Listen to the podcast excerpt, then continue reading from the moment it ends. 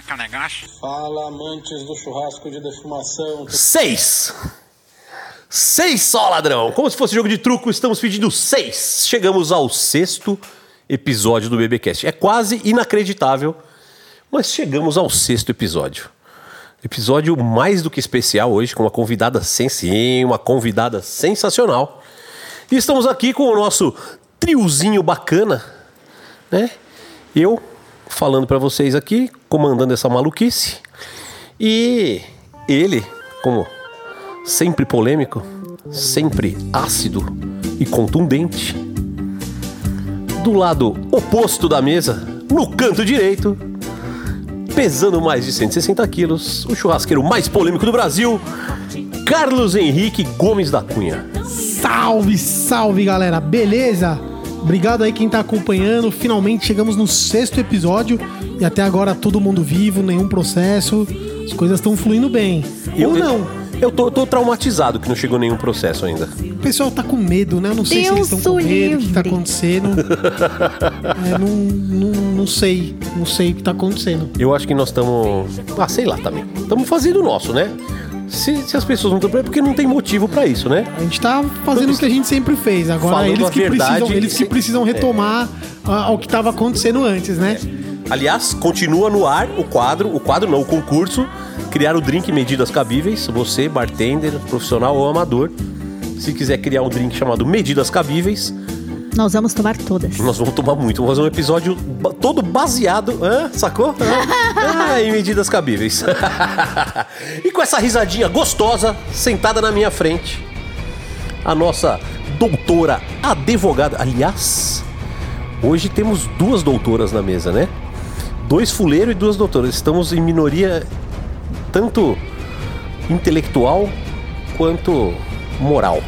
Né? Hoje nós vamos tomar uma surra, gordinho. Estamos aqui pra isso. Estamos aqui pra apanhar, né? Bate que eu gosto. Alô, mulherada.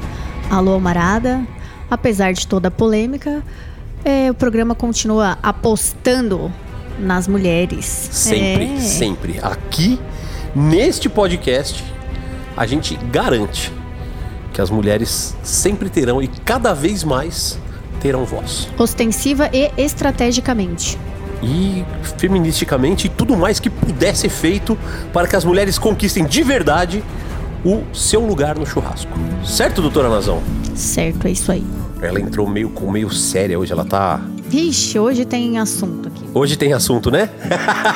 Tô concentrada. Então, conforme já foi dito no spoiler, como vocês já viram aí na, na, na capinha do podcast, naquela imagem bonitinha que a gente coloca antes, a nossa convidada de hoje veio direto do litoral, é, direto da praia, direto de Itanhaém. Como é que fala Itanhaém? Itanhaém. Itanhaém, sacou? Não é Itanhaém, vocês entenderam, né?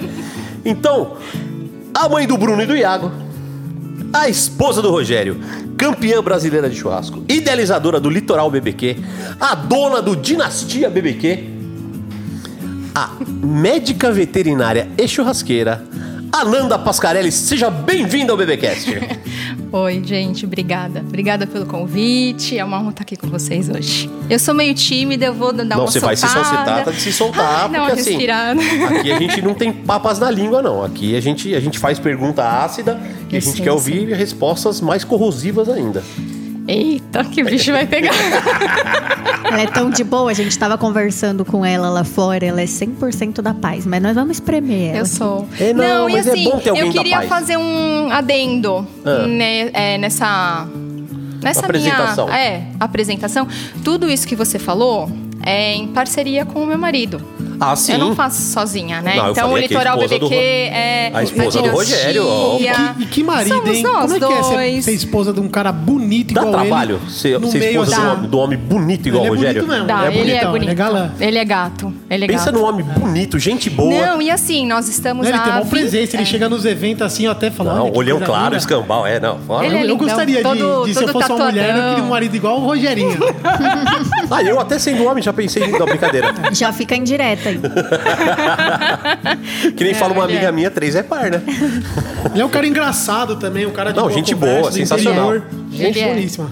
Ele é de Araçatuba, né? Araçatuba, é, grande Araçatuba. Então ele é E ficou em casa, né? Cuidando das, Ficou dos em filhos casa. pra que ela pudesse estar aqui. Pra levar Nada e mais do que buscar a os obrigação dele. na escola. Nada mais justo, né? Ele Viu? que Era fez o assim que os almoço hoje se pra eu poder me trocar com calma, Viu? vir pra Eu acho que a cá. gente pode dizer que esse é o casal Hilbert do litoral.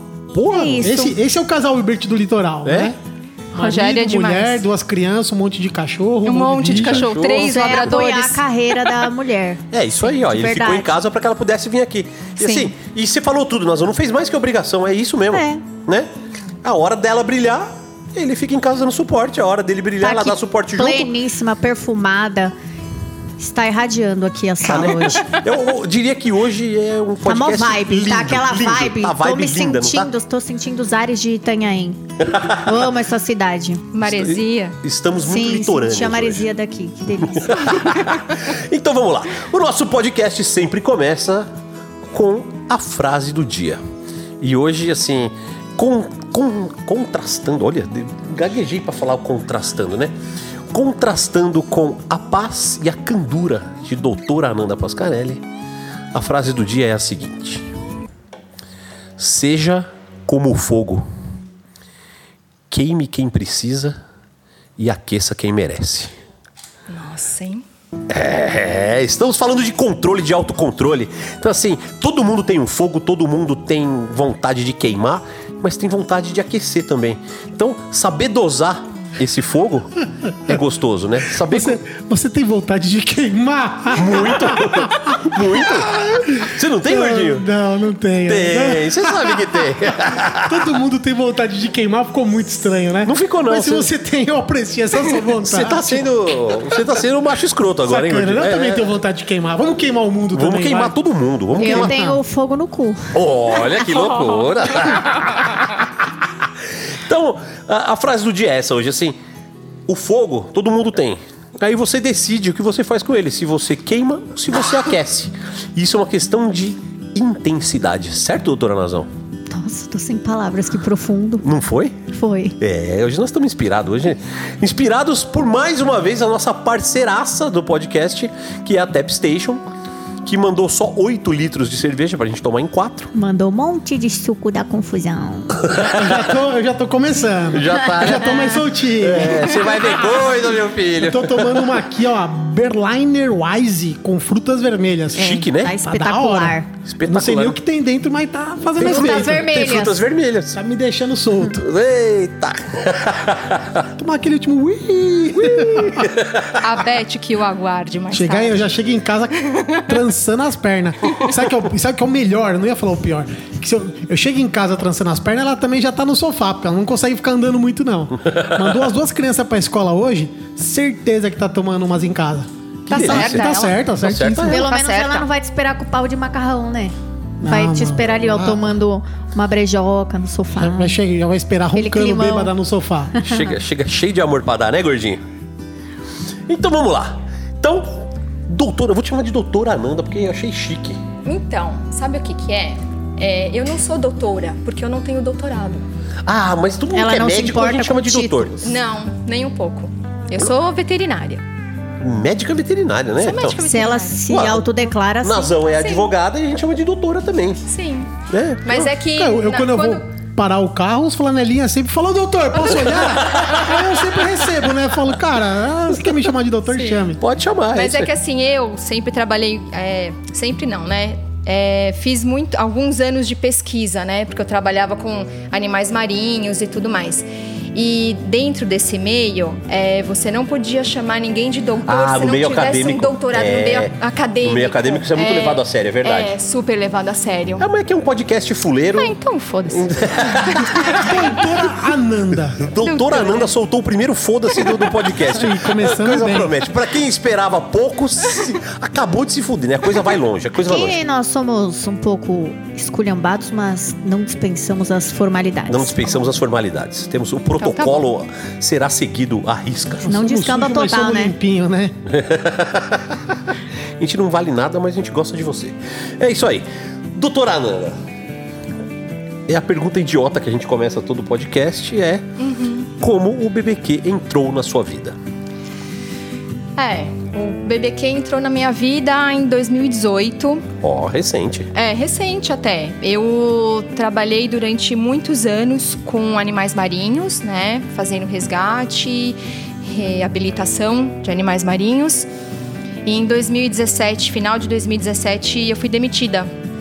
E para mim foi um baque, assim. E aí eu é, tentei trabalhar com outras coisas dentro da veterinária mesmo, na clínica de animais silvestres, que eu tenho duas pós em animais silvestres, né, animais selvagens. Mas eu não sei lidar com proprietários. Então eu sempre trabalhei com animais de vida livre, animais selvagens de vida livre. É, e aí eu comecei a entrar em depressão. Então eu tinha crises de ansiedade, assim, ferradas. Quando alguém me ligava, eu já não conseguia mais sair de casa para ir na clínica, atender e tudo mais, e comecei a entrar em depressão. E aí, quando foi em agosto, Dia dos Pais, eu dei um curso de churrasco de Dia dos Pais pro Rogério. Legal. E a gente nunca, assim, tipo, não. Meu, a gente não tinha nem ideia desse mundo todo, né? E, mas o Rogério sempre fez churrasco a vida inteira, sempre fez fogo de chão com o pai na fazenda, porque cresceu na fazenda. E eu dei um curso para ele, pode falar nomes? Pode falar o que você quiser. Aqui. Um curso do Fred Paim, da bem, Academia do, Churrasco. Amigão É. do Cunha. E Fiz aí, o curso dele também. Fez, também né? já fiz o curso dele. Não é meu amigo, não aprecio, ele faz um desserviço, mas eu já fiz o curso dele também. Muito bem. E aí o Rô foi no curso, e aí quando ele chegou em casa eu falei, e aí, amor, gostou, né? Ele falou assim, meu, não gostei. Achei, assim, legal, tudo, mas assim, churrasqueira a gás, ele estragou uma picanha com vinho. Aquelas coisas, né? E aí ele falou assim, mas foi bom porque eu, dis- porque eu vi e eu descobri que tem um mundo todo por trás disso. Isso é muito legal, né? E aí ele ficou super empolgado. Aí ele começou a fazer cursos, foi fazer o curso do Rômulo, do Pedro. Legal. foi- e aí ele começou a ir para os festivais de voluntário. E aí eu tava lá no fundo do poço e ele falou: "Não, você vai comigo, nós vamos num festival que é fudido". E a gente foi no Bárbaros em Americana. Legal. Mas a gente foi como Comprou o convite e Como- foi. é, Comprou o é, ingresso e pra foi, foi aproveitar. curtir. Que é o melhor jeito, né? E aí, meu, quando eu cheguei lá e vi aquele mundo, eu falei, nossa, mano, que que é isso, né? Eu nunca tinha visto aquilo na vida, né? E eu achei maravilhoso. E aí o Bárbaros, eu não lembro se foi em setembro, outubro. E aí eu sei que em novembro eu consegui trabalhar de voluntária no Braseiro, em São José do Rio Preto. Legal. Final, é, novembro de 2018. E a partir daí eu comecei voluntário, voluntário, e curso, curso, curso, curso. Estávamos nesse evento. Estávamos nesse Você evento. estava com a estação e eu estava E trabalhando aí- com o Barcelos. É, Verdade. e aí, um, um pouco antes, em setembro de 2018, eu fiz o meu primeiro curso de defumação com panhoca lá no Netão, em Santos. É. Que foi quando eu me apaixonei por defumação. E aí tudo começou. Aí eu comecei a fazer curso, e aí comecei a trabalhar de voluntária. E foi voluntário, voluntário, eu e o Rogério, trabalhamos muito de voluntário, até que eu ganhei a minha primeira estação em julho de 2019, que foi no Braseiro, num evento da ABQM, em Araçatuba. Legal. E foi fudido porque foram nove dias consecutivos. Nove dias. É. Nossa, nove dias de evento nove é pra matar dias qualquer um, né? consecutivos. Se for É. BBQ, pior ainda. É, que BBQ Foi. é madruga. Lembra que a gente fez o, o churrascada Barretos? Foram três dias, Três né? dias seguidos. No terceiro dia a gente Já não conseguia mais nem. em Bagdá, quem dirá nove. Foram nove dias. Aí, eu- o que me conformou naquele, naquele evento de Barretos foi que no, do sábado pro domingo teve show do Gustavo Lima e ele cantou nove horas seguidas. Eu falei, bom, se ele canta nove horas seguidas, eu sou obrigado a fazer churrasco. É, né? E o homem cantou, hein? O dia inteiro. O dia. E foi impressionante, foi impressionante mesmo. Bom, então. E aí BBQ foi assim que tudo começou. BBQ entrou na sua vida, com os festivais, quer dizer, o festival é um, é um grande. É um grande ritual de iniciação, né, pra galera que quer entrar no churrasco, onde você tem contato com muitos churrasqueiros ao mesmo tempo, com várias técnicas. Eu acho muito legal o festival. Alguns deram uma descambada por aí e tal, mas a maioria continua sendo legal. E a pandemia, eu acho que a pandemia vai prestar um grande serviço pro mundo dos festivais, que é o seguinte: aqueles festivais que estavam meio pendurado, vai não vai, esses já estão mortos, enterrados, que bom.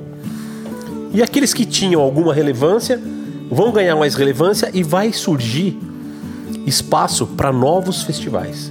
Para festivais que têm um formato diferente, que têm uma proposta diferente e que não precisa ser aquele festival gigante para 5 mil pessoas. Eu, eu acredito cada vez mais no menor e no personalizado. No festival mais. sabia?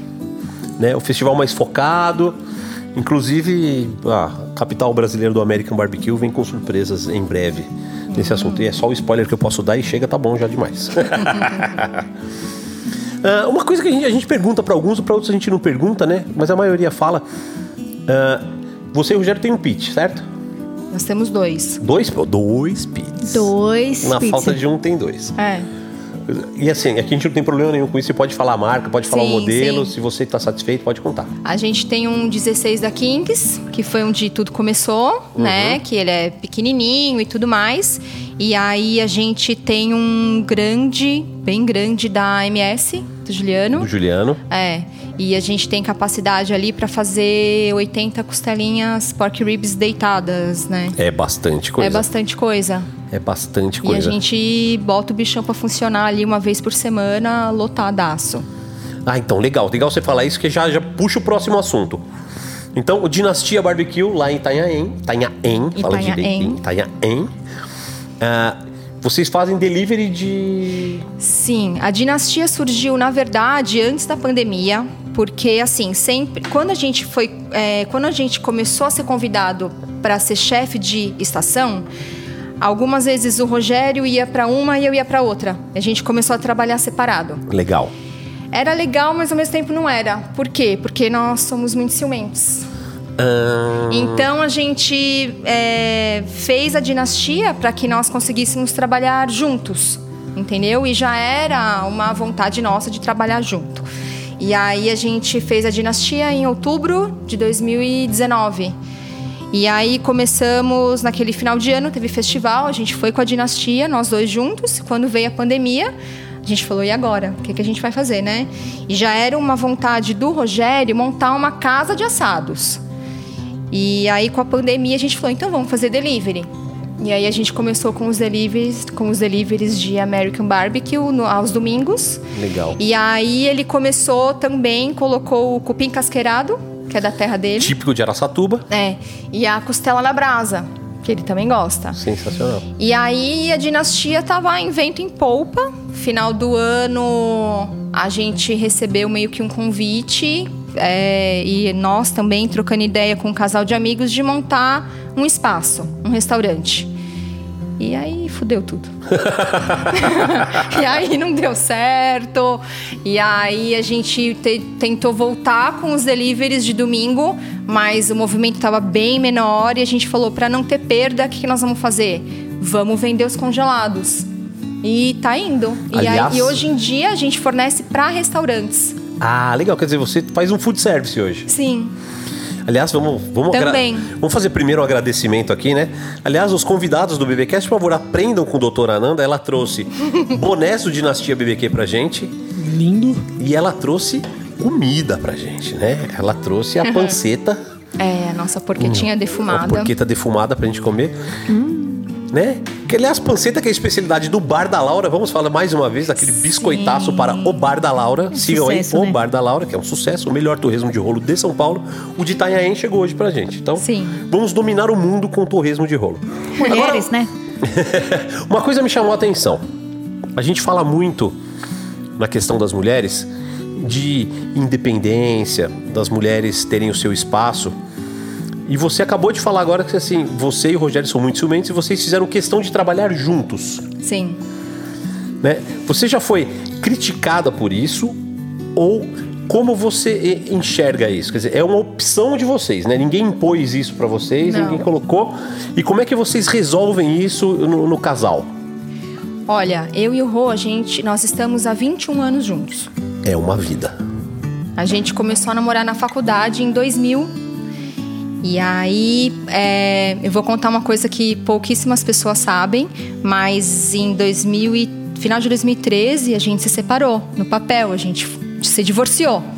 Olha, E aí eu fui embora para. Itanhaém. Quem nunca pensou em fazer isso? E aí ele ficou em não pensou, ela Aracatuba. fez. ou seja, você, até então vocês moravam em Araçatuba. Sim, eu morei lá 11 anos. Eu me formei e fui para lá. E aí lá eu não arrumava emprego na minha área. Araçatuba, eu não sei agora, mas há 20 anos atrás era assim, pecuaristas e era o Um machismo machista, imperava, sim, né? sim. Então, assim, eu não conseguia arrumar emprego na minha área de, né, de animais silvestres. Eu sempre tive o sonho de trabalhar com animais marinhos, então eu sabia que lá eu não ia conseguir realizar nunca É, isso. tá meio longe do né? mar ali.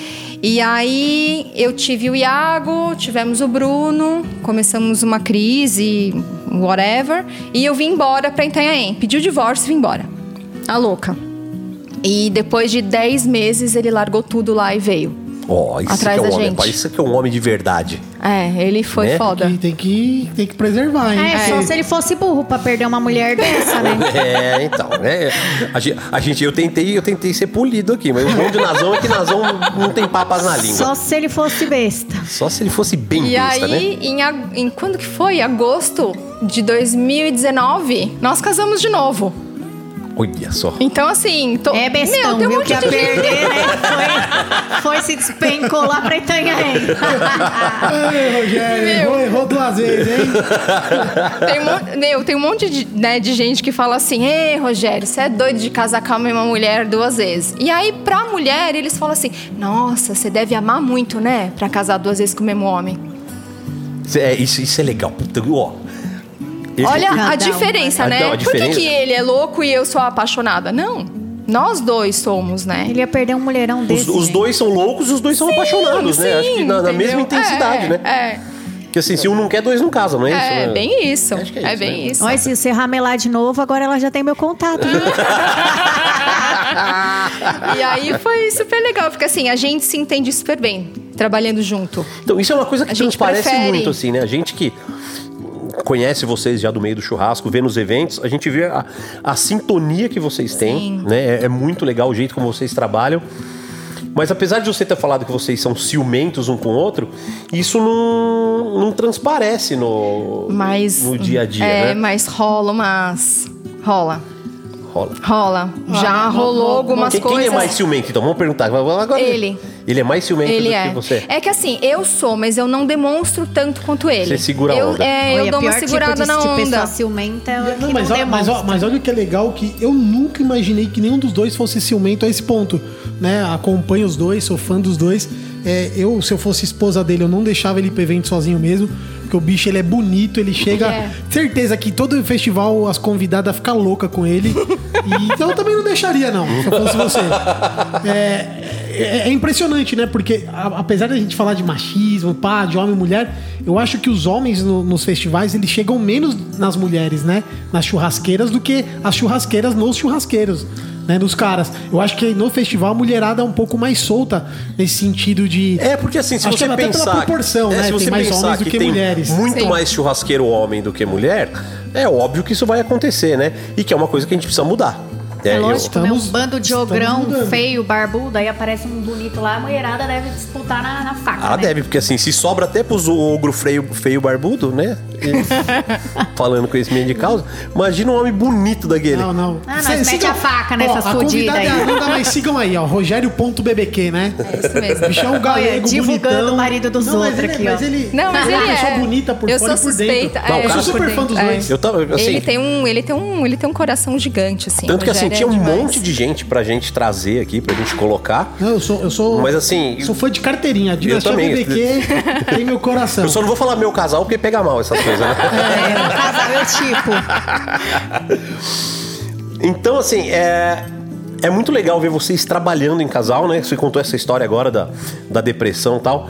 E, e eu conheço bastante gente que esteve em estado depressivo, em crise de ansiedade, síndrome de pânico, e que o churrasco ajudou é, nessa, nessa recuperação. Óbvio que o churrasco não é a salvação pra porra nenhuma, né? Você precisa de Mas tratamento, de ajuda. acompanhamento, mas Mas ajuda. mas eu vi muita gente falando assim, pô, o churrasco foi o que me deu uma luz pra eu continuar. É. Pra eu, pra eu não desistir, pra eu não. É um hobby, né? É, então, né? É um hobby. Se você por, por consegue. incrível que pareça, pra essas pessoas, o churrasco foi um hobby. Mas qualquer hobby tem esse mesmo poder, né? Não é Eu acho que tem, a é o- exclusividade, É, mas você exclusivo sabe do churrasco, o que, que né? mexeu muito comigo? Porque assim, é, eu trabalhei quase dois anos com animais mortos. A gente trabalhava com pesquisa. Então, assim, continua, com né? animais encalhados. Eu tenho uma pergunta daqui a pouco. hein? com Boa. animais marinhos mortos. Então eu trabalhava sempre, pra mim, né, com muita tristeza, porque você vê uma tartaruga morrendo ali por causa de lixo, você vê uma baleia encalhada morrendo, era Você já muita viu baleia encalhada? Já, já Ah, fiz necrópsia em festivais muitas. Já, já se trombamos nos festivais? Tô sempre ali meio encalhado. sempre ali encalhadão, Tô né, sempre no raio, de, no raio da estação, não, não vou muito longe, não. Porque assim, baleia não é uma coisa muito comum no litoral de São Paulo, ou é a gente que não sabe? É porque é, é passagem, né? Ah. Elas vêm do sul e migram, principalmente as jubartes, migram até Abrolhos, né? Até a Bahia ali, então é rota migratória. Então elas acabam encalhando ali, principalmente os filhotes. Dá uma desviada, Dá uma desviada. bichinhos. É. dá dó, não dá? Mas eu, mas eu tenho uma pergunta. A gente, acho que a Diga, gente nunca manda. conversou sobre isso a, a fundo. Peraí, deixa eu só Vai, fechar o conclui. Fecha o raciocínio. Toma. E aí, quando eu fui para os festivais, é, aquilo me impactou, por quê? Porque eram pessoas felizes, era, era todo mundo feliz, era uma constante confraternização. Momento de celebração mesmo, né? É, e aquilo eu falei, pô, eu quero viver isso pro resto da vida. Eu não quero mais ficar triste, eu quero ficar alegre. Entendeu? Legal. Eu quero viver feliz, servindo a galera, dando risada, bebendo cerveja. E o legal é que apesar de todas as tretas, isso é uma realidade. Ainda a hora que tá no festival, você vê várias tribos, várias turmas, mas tá todo mundo Tá todo mundo celebrando, feliz, Olha, entregando. uma coisa que você vê muito pouco. Eu nunca vi. Em festival de churrasco é briga. Eu nunca vi. Assim, a gente sabe de também. algumas que já aconteceram, a gente É, é. mas eu, eu mas tudo vias muito de fato mesmo, eu nunca vi briga. Aí eu briga vi uma, num. Bárbaros em Americana, tinha um, um casal de senhores bem grisa, bem mais grisalho do que eu, bem mais idoso do que eu. E aí tinha um casal Então, dançando. tava- tava um- É, coisa é, tava bem, bem Tava- idoso tava- mesmo. Tava Tava com o longe. pé na cola. É, tava já. Já podiam se aglomerar nessa época? Não, podia, nessa época podia aglomerar ainda. E aí tinha o casalzinho lá dançando, os- o senhorinho, senhorzinho e a senhorinha lá dançando e tal. E aí, de repente, um outro senhor também, acho que. Porra. Fez, é, fez uma gracinha, não sei o quê.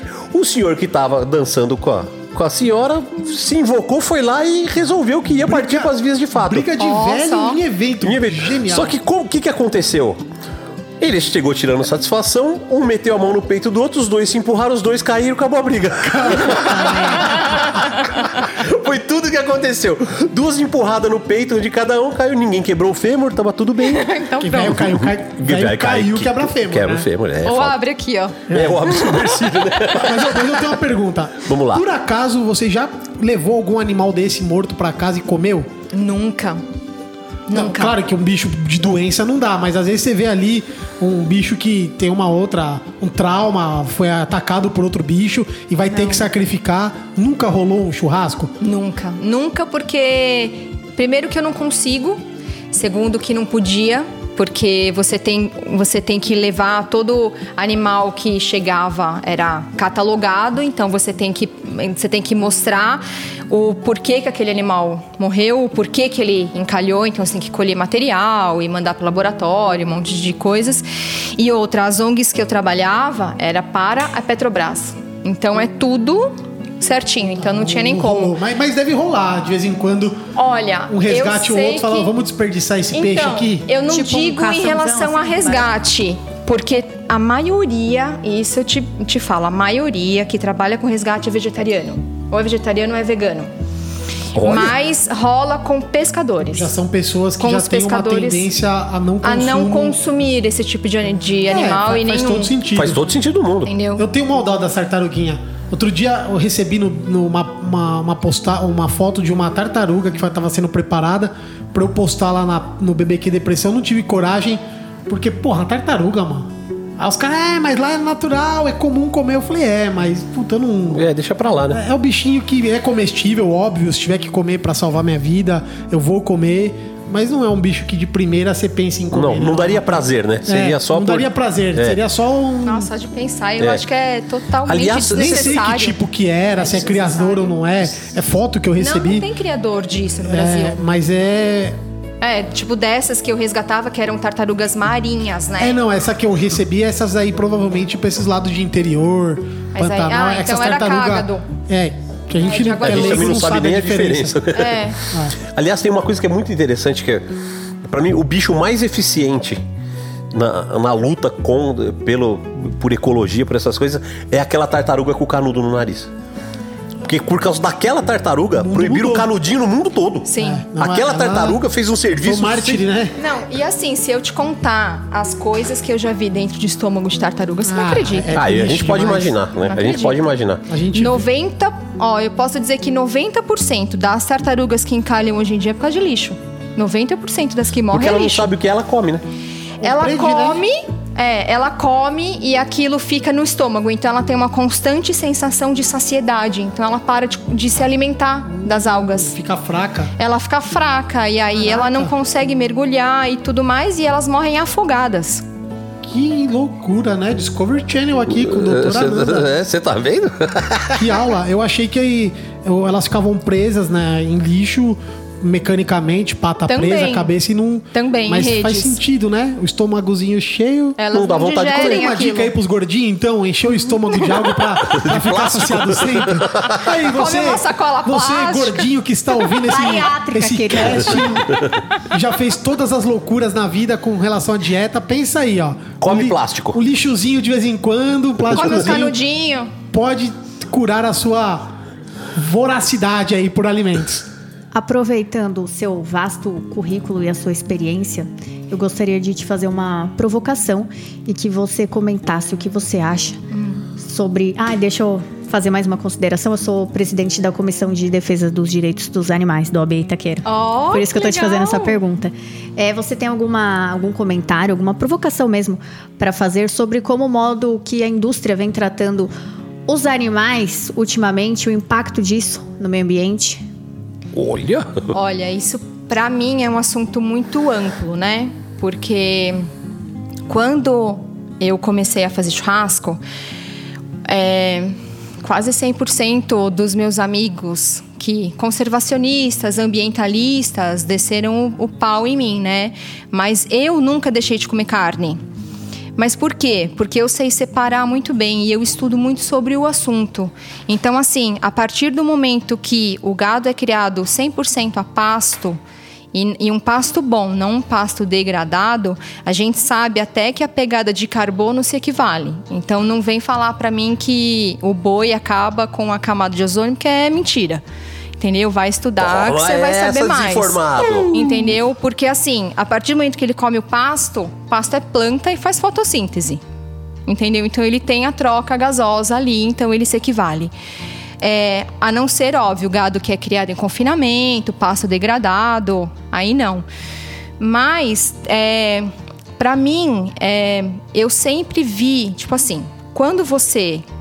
Quando chega um pedaço de carne na minha mão, eu penso todo o que esse pedaço de carne passou.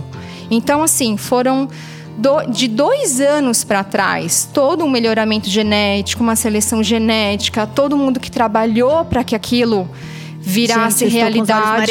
Pode continuar. Entendeu? Mas é, você pega médico veterinário, você pega zootecnista, você pega todo um melhoramento genético, você pega toda uma nutrição que esse gado teve, e aí você pega todo, assim, as, as pessoas que trabalham corretamente, né? Porque Lógico. tem pecuaristas e pecuaristas.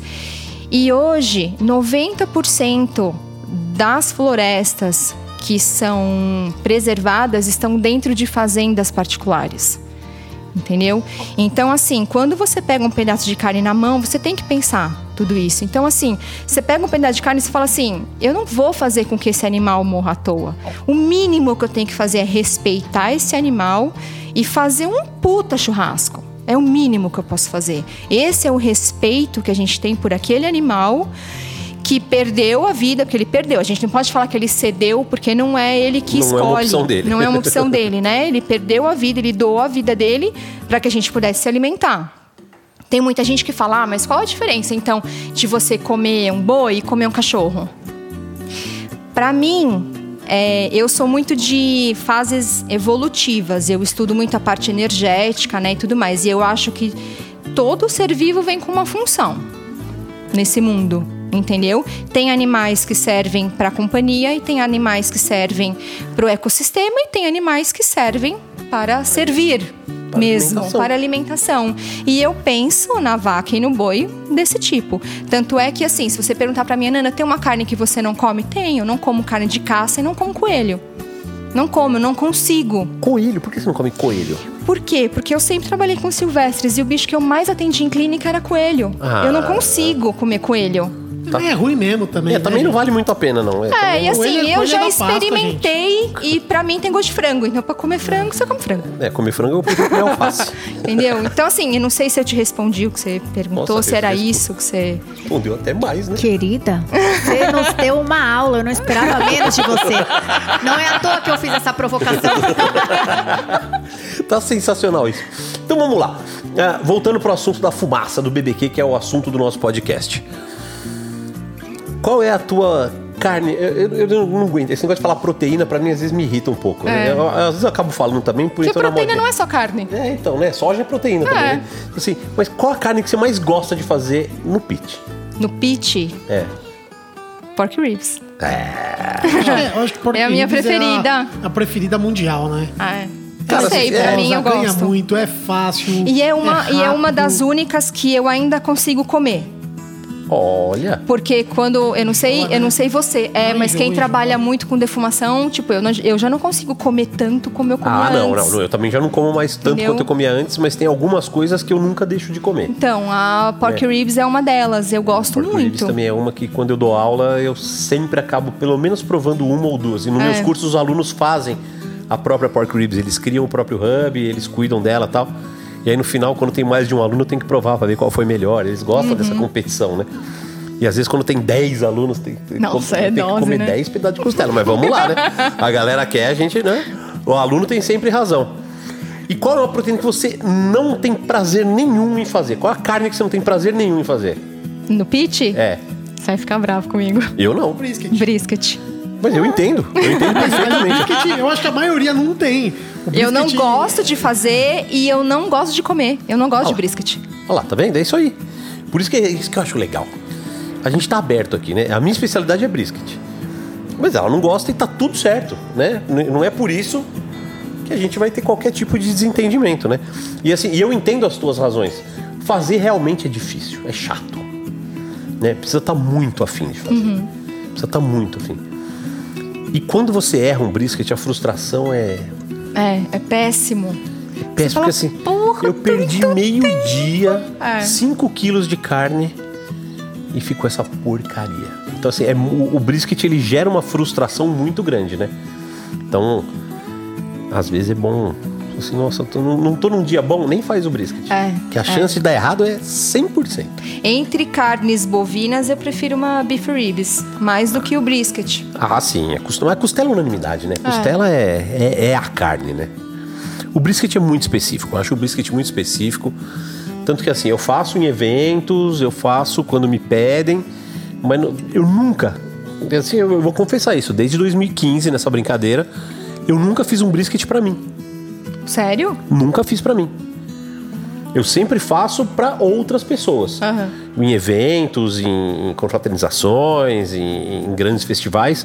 Mas pra mim, eu pego, vou fazer um brisket pra eu comer, nunca fiz. Cara, eu nunca tinha pensado nisso, mas agora que você falou, eu também nunca fiz um brisket pra mim. Uh-uh. Todas as vezes foi um evento, ou pra alguém, É, ocasional. é uma carne que você não faz pra você. É que, na verdade, pra gente, o que, que a gente quer fazer? É fritar um ovinho de gema mole e comer com arrozinho, né, gente? A gente tá de saco Ele cheio. come. Não. Ovinho de gema Pô, mole. quando Ovinho a de gema tem, mole tem quando a seu gente tem valor. oportunidade de fazer algo em casa, a gente não quer fazer churrasco, não quer fazer o que a gente faz de sempre. Você quer comer um. Eu, eu tô muito nessa pegada. Eu tô fazendo churrasco por obrigação, mas eu tô na pegada de uma comidinha mais caseira, mais campeira. Aliás, eu tô vendo, meio, seu, seu Instagram dá meio. Então, virei a Palmirinha, né? É, virou a Palmirinha- Palmirinha Ele obesa. fez, ele fez até pudim. Fez, não, Pudim lisinho. Aliás, vamos aqui. É, pudim. Pudim é com furinho ou sem furinho? Depende. Não, depende do Eu como escambau. os dois. Não, tam- Eu também. Com furinho. Não, mas sem você tem furinho. que escolher um. pudim. Não, Se eu tiver que escolher, pudim, então hoje, hoje, falando hoje, respondendo hoje, se eu tiver que escolher, é sem furinho. E você, Nazão? Eu já comi muito com. Se eu tivesse que escolher, eu prefiro com furinho, porque a hora que você morde, você sente a caldinha assim, ó, tal. dentro dele. Eu também, com furinho. Com furinho? Com furinho. Então Eu temos um prefiro. empate aqui, eu e Cunha vamos sem furinho. Desde E- que eu conheci o pudim do Doc, Pudim do Doc é legal, né? An- Antes do pudim do Doc, eu comia qualquer coisa que chamasse pudim. Aliás, um vamos- amigo vamos- meu lá da vizinha, e o apelido era pudim, eu tentei. Mas depois que eu comi o pudim do Doc, levou meu... Então, agora, tanto é que o pudim que eu fiz é inspiração na receita dele. Então vamos mandar um, um beijo para a autora do Pudim do Doc? Eu não sei nem quem é, mano. É a mãe do Cauê? A Amanda é a Kátia. Ah, eu conheço pelo Cauê, ele que me ensinou a fazer. Então, a Kátia, Então, que- Kátia, Renato, Cauê, toda a galera do DOC, do DCK, muito obrigado. Zona Leste. O pudim de vocês é a língua. o melhor pudim do, do Brasil. Na porta ali da DP. Toda vez que eu saio ali da, da DP, ali da, da Serra de. Serra de Japi. Serra. Serra de Api, eu passo lá. Olha que Já chique. provou o pudim deles? Opa! O pudim deles é muito foda. Eu, eu já saí de casa, eu já andei 30 quilômetros pra. 30 não, 60. 30 pra ir, 30 pra voltar, só pra comprar o pudim. E nem grávida eu tava. É, meu bem, The Best of ZL. Não, não, lá é foda. A ZL, a ZL, a ZL vai dominar São Paulo ainda. Não, já dominou, é que eles fingem que não dominaram. É, a ZL é que, como, ele- como eles são muito grandes, tem essa dificuldade de se organizar. Mas se organizar direitinho já passou. Já passou. A gente precisa acabar com esse negócio de São é porque Paulo assim, ser tem esse negócio quatro de, bairros, né, de gente? bairro, sabe? Ah, é Tatuapé, aqui é Carrão, ah, aqui é Anália Pô, o Franco, que ah, você, aqui o não que sei falou, o que você falou Mas no- o Tatuapé acho que é muito bairrista, né? Todo É, mundo eles que mora lá é muito bairrista. É que, assim. é que o Tatuapé, eu acho que eles não se sentem como Zona Leste, né? Eles são uma república lá dentro, República né? Independente É, do eles- Tatuapé. Eles, não se. Real isso. É, e tem ali, tem o condado do Anália Franco. Mas tem- vol- voltamos, né? Já falamos do pudim, voltamos. Eu tô seguindo a pegada Palmeirinha. Eu tô voltando às minhas origens. Palmeirinha, Edu Guedes, Ana Maria Braga, Kátia Fonseca. Era isso que eu assistia quando eu voltava da escola. Muito bem. Disse e, e você sabe que, que, que você disse uma coisa que eu não concordo muito. Assim, você falou assim: ah, hoje em dia eu tô fazendo churrasco mais por obrigação. Se eu tiver que fazer assim, tipo, pra postar algo, eu não faço. É, É, gordinho. quando eu falo obrigação, na verdade, é que eu tô num projeto de bater o meu próprio recorde, que vai ser 365 dias de churrasco. Porra, 365 dias de churrasco, eu tô afim de fazer churrasco todo dia? Não, não tô. Mas como eu comecei, eu declarei isso, eu tô fazendo, então tem vários dias que eu queria só comer, uma, Comer uma saladinha, pizza. uma saladinha, sabe? saladinha? Não, eu Saladinha? faço churrasco. E esses dias, normalmente, quem me apoia é a Beth, que ela acende, ela faz. Que às vezes eu falo, ah, mano, hoje eu vou desistir, vai, Faz, faz, os você. petinhos de abobrinha com queijo. Aí ela vai lá e fala: Não, Mas vamos desistir, não. É ela vai lá e faz. e seguimos. Já estamos em 270 dias. Já já. Olha. Já já acaba essa desgraça que eu fui inventar. Louco pra passar uma semana comendo pizza. Porra. Eu até como a pizza, né? Eu tenho que comer o churrasco também. Muito bem, gordinho, muito bem. Doutora Ananda, você sabe que existe um quadro neste podcast que é um quadro onde a gente homenageia o mito da comunicação brasileira, o senhor Raul Gil, que é o quadro Pra quem você tira o chapéu? é, essa risadinha de Medo. nervoso. Medo. É, Medo. Ela já tá meio de olho na minha tela aqui, vendo os nomes que eu nada. coloquei aqui. Mas eu, eu, vou, eu vou pegar leve. eu Não vou nada. Não vou nada. Então, solta a vinheta aí.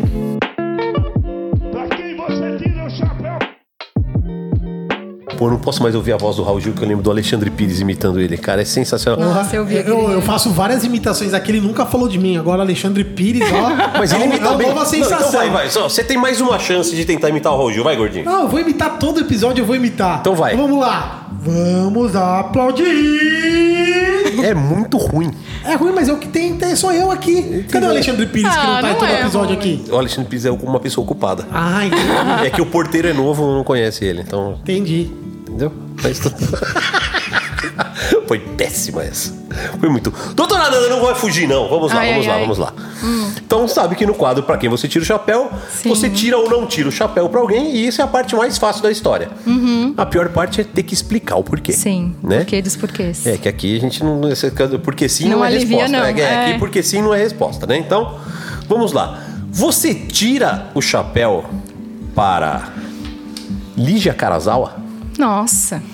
A Lígia eu tiro tudo. Olha que A loucura. Lígia é maravilhosa. Assim, eu, eu a conheci pessoalmente num evento que a gente fez, que eu, que, eu, que eu participei com as meninas do churras delas lá no Italy.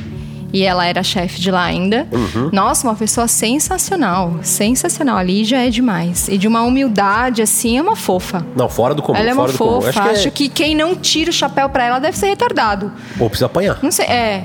Porque, meu, a Lígia é demais. A Lígia é, demais. Ela eu, é eu coloquei a. Lígia porque assim, porque era muito fácil. Era pra começar É, a leve Lígia, com você. é, a Lígia, a Lígia né? não, tinha, não tinha dúvida, É. né? Não, assim. É que nem você fala assim, você tira o chapéu, sei lá, pro tenente. Não tem como não tirar, é, não tem como não sabe? tirar o chapéu pro tenente, É. olha só que. Tenentão, um amigão de todo mundo. Bom, vamos lá, vamos começar a deixar a coisa um pouquinho Ai, mais. vai, manda. mais né? Não, mas eu vou pegar leve de novo. Você acabou de falar e tá aqui na lista. Você tira o chapéu para Aline e Joana do Churras delas? Nossa, sim. Sim. As duas foram as que mais me incentivaram. Elas me abraçaram, me botaram pra cima, aprendi muita coisa com elas. Muita coisa, fiz muitos eventos com elas, desde Brasa e Viola, a gente fazia confraria na JBS e eu ia trabalhar com elas. A Joe me ensinou muito, são pessoas do bem, assim, total, e são empoderadas pra caramba, as duas. E elas lidam muito com a questão da sororidade. Então, assim, quando você vai trabalhar com elas, em qualquer festival, elas fazem questão que as voluntárias sejam mulheres. Legal demais. e não isso. são todas as mulheres que pensam assim. Então eu tiro o chapéu Triste, né? sim Que não sejam duas. todas as mulheres que E pensam não assim. são. Porque já Não não são. bastam os homens, Pelo né? contrário, né? Pelo Ah, contrário. muitas das É. mulheres que têm fazem Não questão querem. de. Não querem dar visibilidade, Não querem. ajudar, não querem É. abrir espaço pra coleguinha. Não abrem. Eu não sei por que isso. Eu não sei se é medo, se é questão de medo de perder o brilho, sei lá. que porra Infelizmente, que é. as mulheres também reproduzem o machismo. Sim.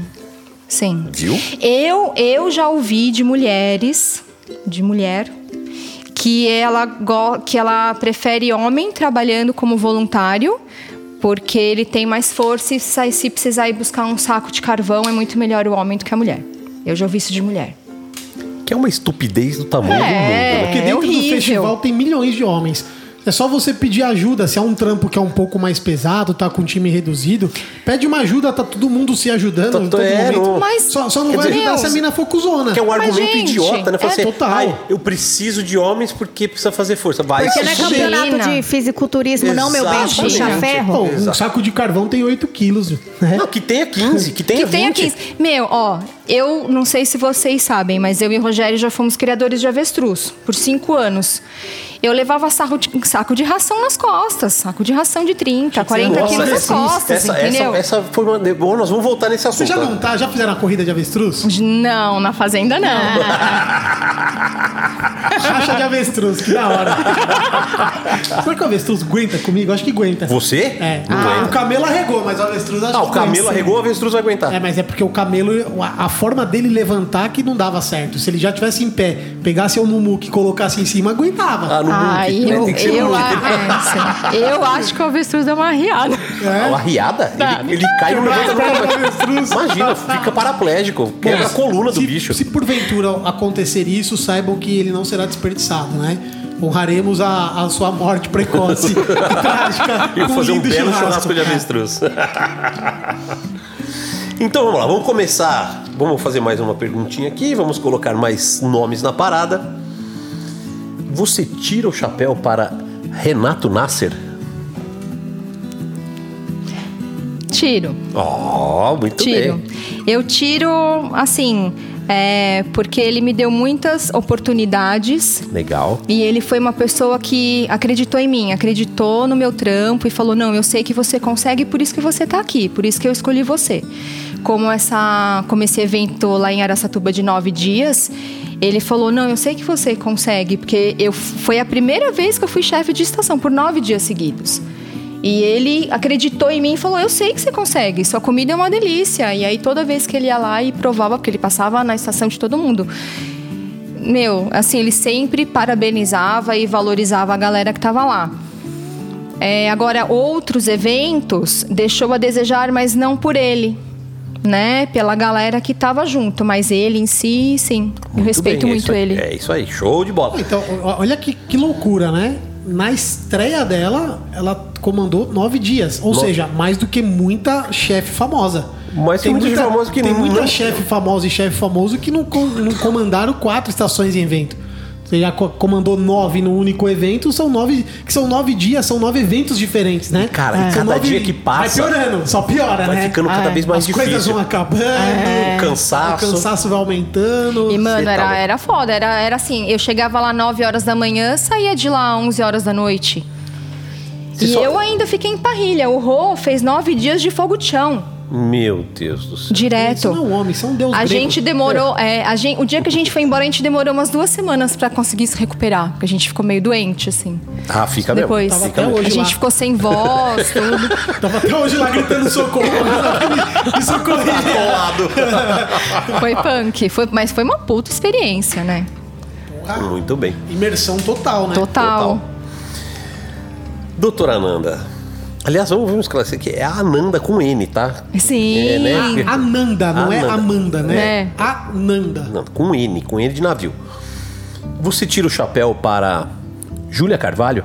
Sim. Ó. A Ju é minha amigona, assim, a gente tem uma relação muito legal.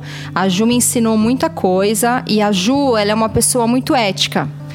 É, Ela compartilha o que ela sabe. E eu já trabalhei muitas vezes com a Júlia.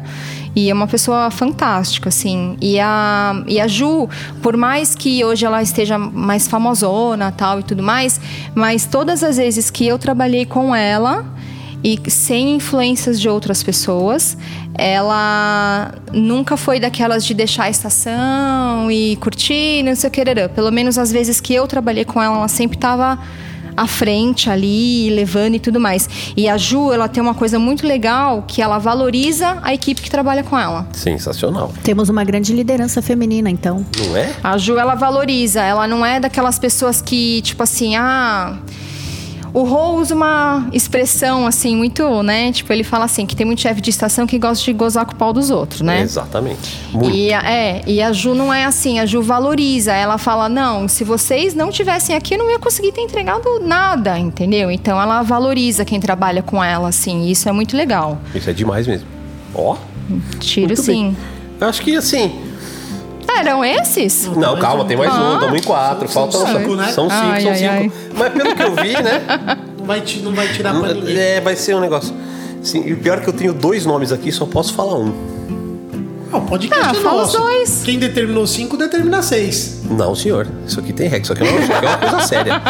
O senhor não venha com essa, não. Vem Tem subverter. como, não tem como fazer um Não, não, aí? não um- tem, não tem. Cláusula pétrea. Esnobei agora, hein, doutora? É, não dá pra modificar. Tá vendo? Toma essa, Pra gordinho. não ser injusto, né, com os outros. Então vamos lá, para último nome. Hum. Você tira o chapéu para Brunão BBQ? Eu sabia que você ia perguntar isso. Você sabia, né? Então tá bom. Olha, eu tiro com ressalvas. Não. Não, você Não tira pode? ou você Tira ou não não tira? tira? É, eu tiro, não tira. Eu tiro. Você tira, eu tá bom, tiro. então tira. Eu Mas tiro. tu titubeou, hein? Eu tiro porque assim, é, foi através dele que o Rogério entrou no mundo BBQ. Legal. Então eu sou grata por ele, porque foi através dele que tudo começou, entendeu? E é isso. Muito bem. Rápida, sucinta. Sucinta. Sem dar muita trela pro negócio, né? Nós já sabemos que se apertar um pouquinho mais. É que a gente, a gente tá muito cavaleiro hoje. Eu tava esperando fazendo mais. suco, né? Tem que apertar a laranja até ficar branca, né? Tirar suco da bagaça. Muito bem, muito bem. Ah, doutora Nazão, tem mais alguma pergunta? É, alguma Nazão coisa? tá quietinha, Nazão né? tá quietinha hoje, Não, né? Depois da aula, querida. Ah, é sobre esse meio. Você já enfrentou? Eu tenho que fazer essa pergunta em Lógico razão que de você ser mulher. Você já já enfrentou problemas com equidade de gênero assim no- nos eventos por ter maioria masculina, né? Já, Já. muito. Conta muito. um pouquinho pra nós. É, eu acho que assim, até hoje, a gente tem que sempre fazer o dobro. Parece que a gente sempre é cobrada de mostrar que a gente sabe e sabe mais. Então, assim, é, o- se o homem faz uma merda, ah, beleza, ele fez uma merda aquele dia. Mas se a mulher faz, puta, acabou. Entendeu? Então Tem a a gente honra sempre tem que. É, gente- parece que a gente sempre tem que estar provando que a gente consegue. E isso é uma merda. Entendeu? Você quer ver uma frase que eu odeio? É aquela. é, tipo assim, nossa, ela assa melhor que muito homem. Por quê? Melhor Por que que muito melhor homem? que Como muito se o homem homem? fosse superior, né? É, Exatamente. entendeu? E eu já ouvi muitas Você vezes isso. Não vou falar mais não. Entendeu? Nossa, você assa melhor que muito homem, você faz churrasco melhor que muito Mas homem. eu, eu falava falo. sempre no tom de, de parabenizar, de enaltecer. Mas Que bom sim, que você é reconheceu foda. a sua fala Mas isso é machista. ruim, porque, meu, tem homem que eu conheço que não sabe fazer churrasco. Vários. Um monte. É, É que, na entendeu? verdade, e isso nós é estamos ruim. No, no- no meio profissional onde nós somos profissionais, mas se você sair desse nicho, eu acho que a maioria dos homens não sabe fazer churrasco. Inclusive estão ou ocupando. acha que sabe. É, inclusive estão ocupando majoritariamente os espaços de visibilidade em prejuízo de outras mulheres. Eu posso contar o que aconteceu? Você pode contar tudo que você quiser, É. Nazão. O microfone é seu. Ah, eu tô falando porque a Nanda sabe o que aconteceu, ela viu. Nós estou no grupo Mulheres do Churrasco. Fico, aliás, mulheres, fico muito lisonjeada porque não trabalho com, com churrasco e estou lá como advogada feminista, fui super bem aceita. Algumas pessoas devem se perguntar, né, o que, que ela tá fazendo e tal, mas a gente ainda vai contar minha história aqui. Já tive delivery, já trabalhei com comida, então assim, sei muito bem o que eu tô fazendo, o que eu tô falando. E eu critiquei veementemente um evento nas redes sociais, foi do Prazeres da Mesa. E eu fiquei muito triste com a resposta, principalmente porque eu descobri que depois quem cuida da conta é uma mulher.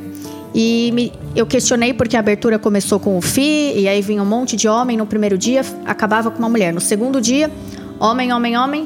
E aí, acaba, aí tinha a participação de duas mulheres, mas auxiliando um homem que já tinha participado. E no outro dia, finalizou com uma grande mulher. Enfim. E eu fiquei muito triste com a resposta porque me disseram que eu não sabia o que eu estava falando. Então, veja bem, eu quero expor aqui o meu breve currículo, posso? À vontade. Eu sou advogada feminista, eu sou membro da comissão da OAB Advogada, da Comissão da Mulher Advogada da OAB São Paulo. Sou membro da Comissão da Mulher Advogada da OAB Itaquera. Sou diretora do Instituto Ibero-Americano do Advogado Empreendedor, coordenadora do GT de Empreendedorismo da Comissão da Mulher Advogada da OAB São Paulo. Então, assim, sim, eu sei muito bem o que eu estou falando quando eu estou questionando equidade de gênero nesses espaços majoritariamente masculinos. E não, não estou falando sozinha, é que algumas mulheres, elas têm medo de tecer comentários nas publicações de você, de vocês. Não é que eu não sei o que eu estou falando. É porque as mulheres estão tão oprimidas nesse meio que eu cheguei a comentar com a Lisa. Eu falei, Lisa, aqui o feminismo ainda é tudo mato. E eu venho de um ambiente de OAB que a gente não podia falar a palavra feminismo. Eu achei que aqui a coisa era um pouco mais, mais é, evoluída. Não. Eu tô, tô vendo que é tudo mato mesmo. Sim. E as mulheres têm medo de comentar. Gente, Tem, qual é o porque se eu protocolo? comentar, Qual vai é a me queimar, não Vou me chamar pra outro evento. Gente, É não tenham isso, medo, é. mulheres. Vamos se unir. E assim, eu tô, tô vendo agora a importância desse meu papel, porque todo mundo chega e me manda no privado do grupo. As pessoas têm medo até de me marcar, mas tira o print e me manda e a gente faz um barulho aí. Então, assim, sim, eu sei o que eu estou falando e reconheçam os erros de vocês, né? Se é que vocês estão preocupados com a equidade de gênero e não querem reforçar, querem passar essa ideia da empresa de vocês, mas assim, tenham a humildade de reconhecer, vir trocar uma ideia comigo, que eu juro, eu assessoro vocês, eu dou uns conselhos para vocês é, melhorarem um pouco e evoluírem, né? Eu Porque acho não isso, tem mais espaço para isso. Quando, desse evento específico que você está falando, assim. Eu não vou citar nomes aqui, óbvio, porque a gente não vai dar, dar moral pra, pra gente idiota. Mas assim, churrasqueiro de merda. Como diria o filho do nosso grande É, Eloy Leite. Eloy, é. Churrasqueiro de merda. Ocupando lugar numa live dessa. E fazendo merda. E fazendo verdade. merda. Sim, e a resposta ao meu questionamento foi que eu não sabia o que eu estava dizendo. Quer É. dizer, só corroborou e, e disse, e mais, e disse que foram as mulheres que não puderam participar por, por problemas pessoais. Eu disse, olha, vocês poderiam convidar outra. Ou- ah, ou- mas não dá em Então cima da hora. Peraí, então a culpa é das mulheres, né? Porque elas têm Nunca dupla será. trabalho, Não. dupla jornada de trabalho, tem os afazeres em casa. Os homens podem. Então, mais uma E, e aí, pra, pra cereja do bolo, né? Cereja do bolo não, né? Pra pisar em cima da merda, é, disse assim que, olha, o importante aqui é, é competência. Quer dizer, reforçou que não estão preocupados com o gênero, sim com competência, reforçando a ideia de que os homens são mais competentes. Então. Ah, vai tomar no e, cu, e assim, meu ó, anjo. Quantas vezes Imagina. a gente, Pô, eu, você e o Cunha. Fala de novo. Ah, vai tomar no cu, meu anjo. Isso Eu acho virar- que isso aí tem que virar. chamada, é, tem que Virar chamada. chamada. Ah, vai tomar no cu, cu, meu anjo. Vamos, vamos gravar esse áudio e vamos circular esse áudio aí nos grupos de WhatsApp do Brasil todo. Vai tomar no cu, meu anjo. alguma coisa, a gente solta esse aí. Vai tomar no cu, meu anjo. Vai tomar no Então, cu assim, mesmo. quanto a gente passa, né? Eu, você e o Cunha no nosso grupinho ali do BBcast, tipo assim, vamos atrás de mulheres, vamos atrás de mulheres. E assim, a gente vai atrás e a gente busca. E não é porque você, ah, é mais difícil. Sim, é mais difícil. Mas a gente vai atrás. Assim, dá mais trabalho. Assim, se eu quisesse colocar 10 homens em sequência aqui no podcast, Tem um monte. a gente colocaria fácil. Mas, ó, tá pra pôr 10 50. mulheres em sequência, a gente vai ter dificuldade. Mas nós estamos cagando pra dificuldade.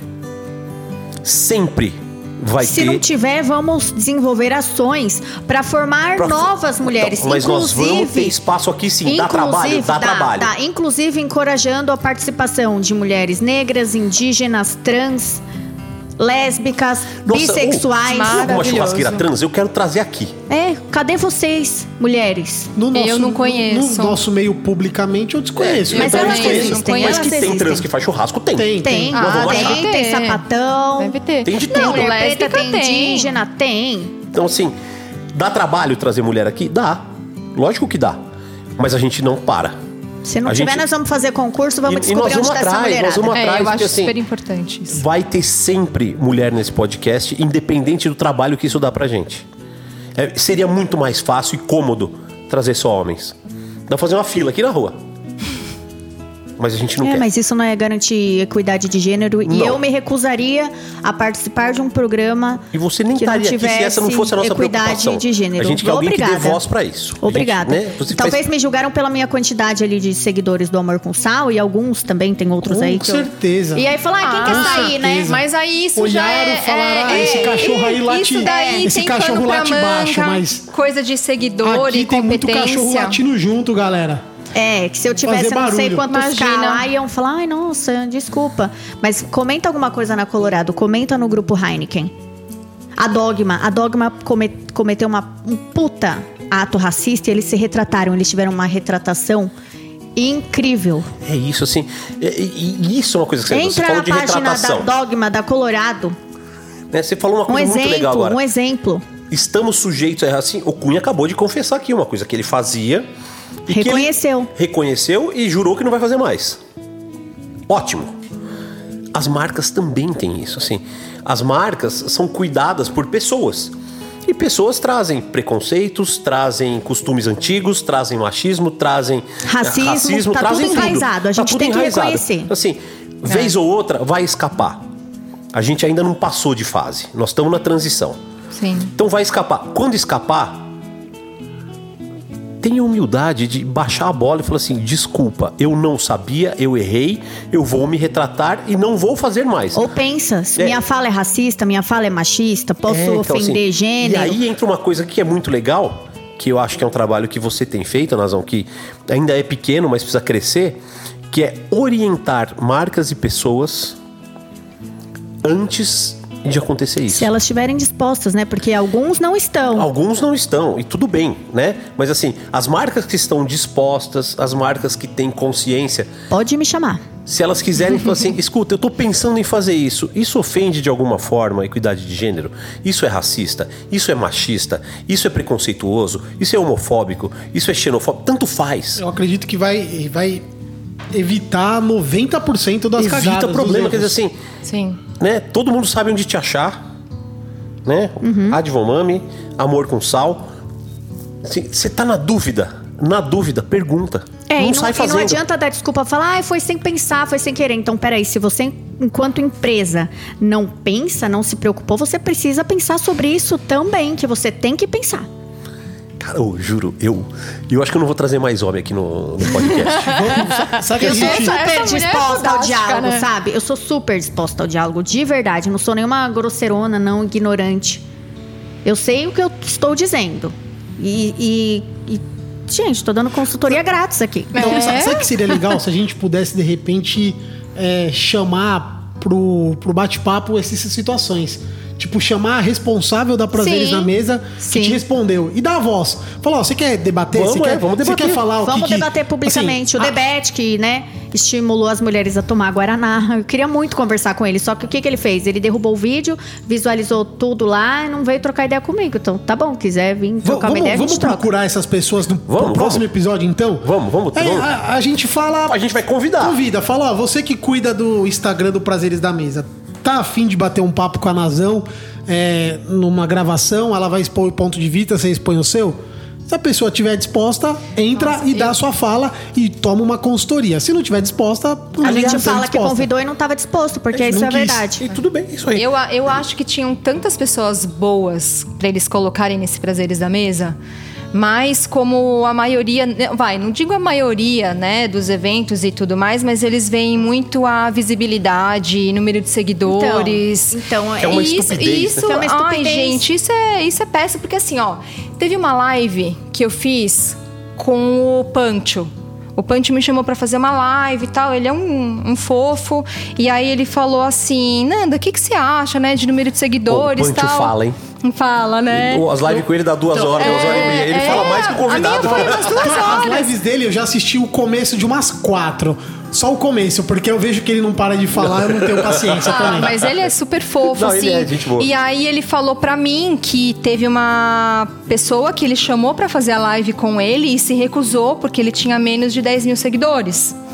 E aí eu falei, isso é super ruim, porque assim, se a pessoa vira pra mim e fala assim, Ananda, quantos seguidores você tem? Eu falo assim, quantos você quer que eu tenha?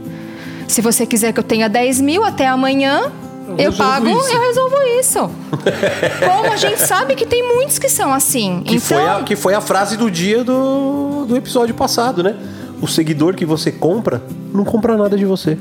É bem isso, entendeu? E, e- vale e nada. tem muito disso. Tem muito disso. Por falar nisso, vamos, vamos, entrar aqui, já que a gente tá nesse, nesse AUE aí, que você participou, né? Você mandou seu vídeo pro concurso Pitmaster da Arte Mil, Sim. tá? Ah, eu tava diretamente envolvido no concurso, mas eu não fiz parte da comissão julgadora, até para não ter nenhum tipo de... De Ah, envolvimento, Poiaca direcionou, de- não sei o que, não sei o que lá, né?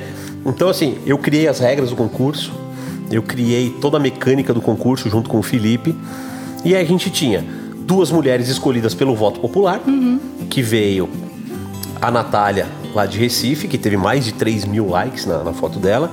A segunda foi a Estefânia, lá de. que tá aqui hoje, inclusive, fazendo Sim. hambúrguer pra gente. Uma fofa. Né, junto com o pessoal do Bolão Big Burger, que teve 2.600 votos, tal, não sei o quê. E a terceira colocada seria por escolha da comissão julgadora, que era o Felipe, seu Wilson e um pessoal da Arte Mil. Né, a Érica, a, a Natália lá de, de Cerquilho e tal. Tinha uma galera escolhendo. E aí chegaram em alguns nomes e eu posso confidenciar isso aqui agora, que o seu nome estava entre as três para serem escolhidas como a terceira colocada. E chegou um momento que eles entraram num, num- num impasse gigantesco. Falei assim, quem vai ser a terceira? E aí o único critério de desempate que eles escolheram foi assim, cara, vamos pegar a, a terceira que teve mais votos. Sim. Eu achei que foi super justo. E aí, e aí a Thalita acabou entrando e acabou ganhando Sim. o concurso, né? Sim. Por 12 pontos. Foi uma final super. Ela é, ela é demais. Não, ela é incrível, ela é incrível. A, a Thalita é assim, foi um. Foi uma surpresa assim. Eu não conhecia a Thalita, eu não sabia nem quem ela era. E hoje eu sou fã do Uhum. trabalho dela. Eu acho ela incrível, a gente tá marcando de dar curso junto. Ela, é- ela é incrível mesmo. E assim, mas algumas mulheres do meio criticaram o concurso. Sim. Tá? A gente não precisa falar nome, não precisa falar nada, não precisa nem dar moral. Mas o que, que você acha disso? Você acha que o concurso foi certo, foi errado, foi machista e, e ao- principalmente, aonde ele podia melhorar? Olha, eu, quando o concurso foi lançado, na hora me veio assim, porra, que legal, vou participar. Depois, num segundo momento, eu pensei assim, pô, por que, que as mulheres vão ter que competir umas com as outras, sendo que o que a gente mais busca é sororidade? E a gente vai ter que competir umas com as outras, né? Sendo que os homens todos foram convidados. E por que não eles não escolherem uma mulher? E eu até cheguei a comentar isso com você, né? Com o Cunha, e trocamos ideia com o Baza também sobre isso. Falei, Baza, porque o Baza foi o primeiro a me- a, me mandar mensagem. Meu, vai, faz seu vídeo, Não, tá me tinha- esperando. tinha não uma torcida, lá. tinha a Nanda É, tinha. Nanda. É, Eu- o Japa eu- me eu- mandou eu mensagem. eu sou é, você também. Ó, Eu confidencio isso aqui. Quando eu Sim. dei a ideia, eu falei, ó, eu gostaria muito que a garota Artimil fosse a Ananda.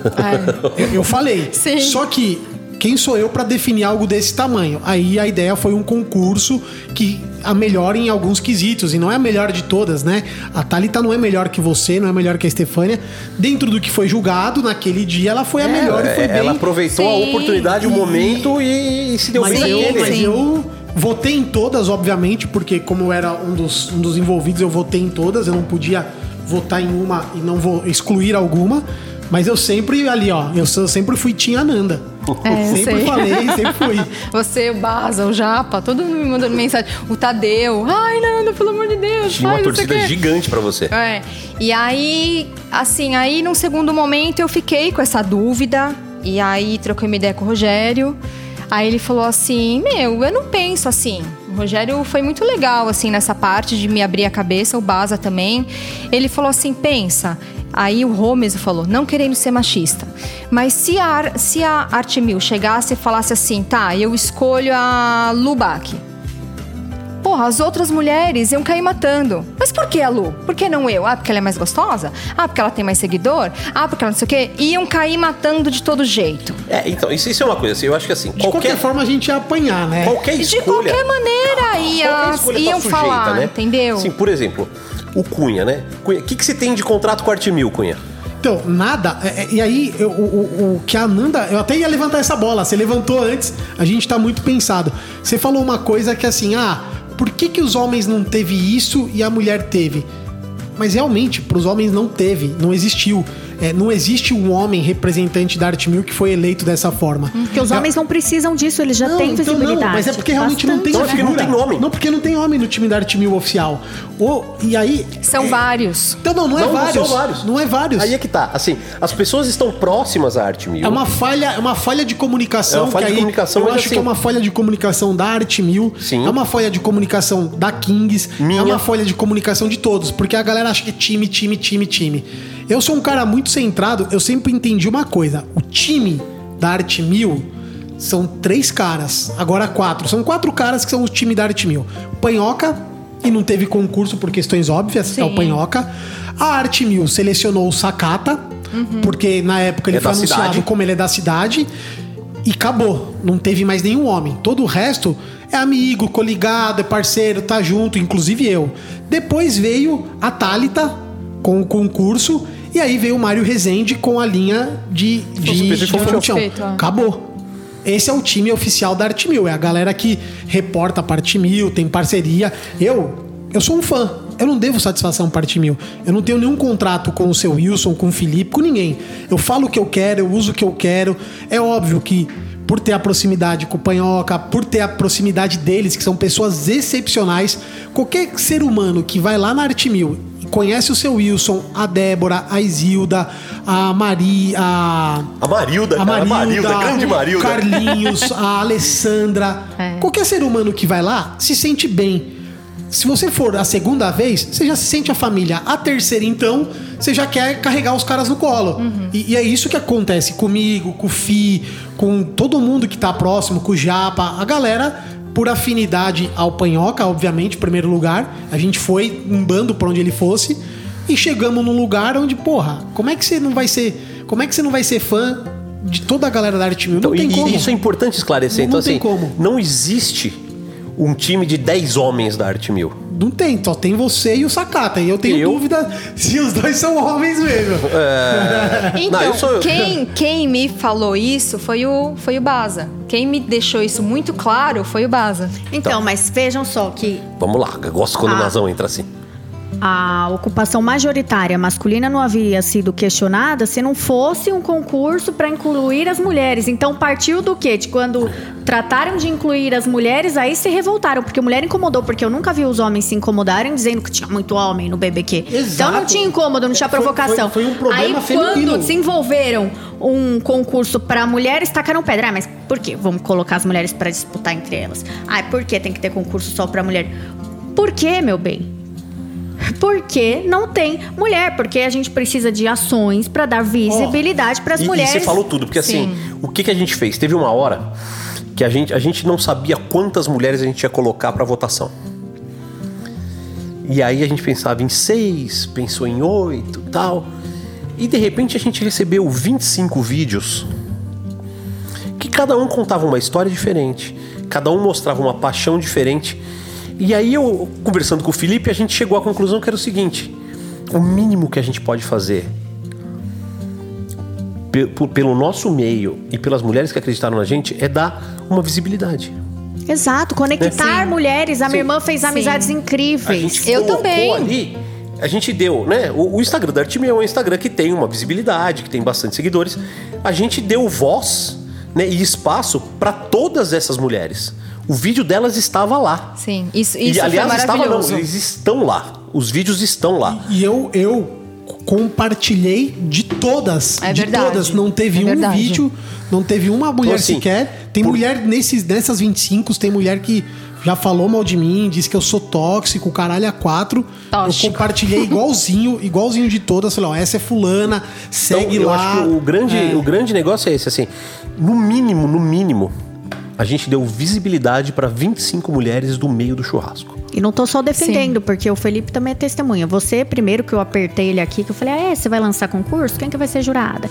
Sim, Prêmio Panhoca isso, já disse isso. Isso, eu, eu falei assim, gente, tá, mas quem que vai me julgar? É, vai é. ser homem? E vai aí ser você pessoa de o lá Felipe de pra dentro? problematizar mais, para as pessoas não acharem que eu tô aqui puxando o saco também, porque Não. nem pitch eu tenho, a minha irmã que tem. Inclusive, quando chegou lá o pitch da Artimil, vou até postar amanhã no Instagram do bar que sou eu que administro. Gente, que coisa linda. Vocês vissem o rostinho da minha irmã? Da Ela hora, né? sentou em cima ali do, do pitch, tirou uma foto com tanto orgulho, sabe?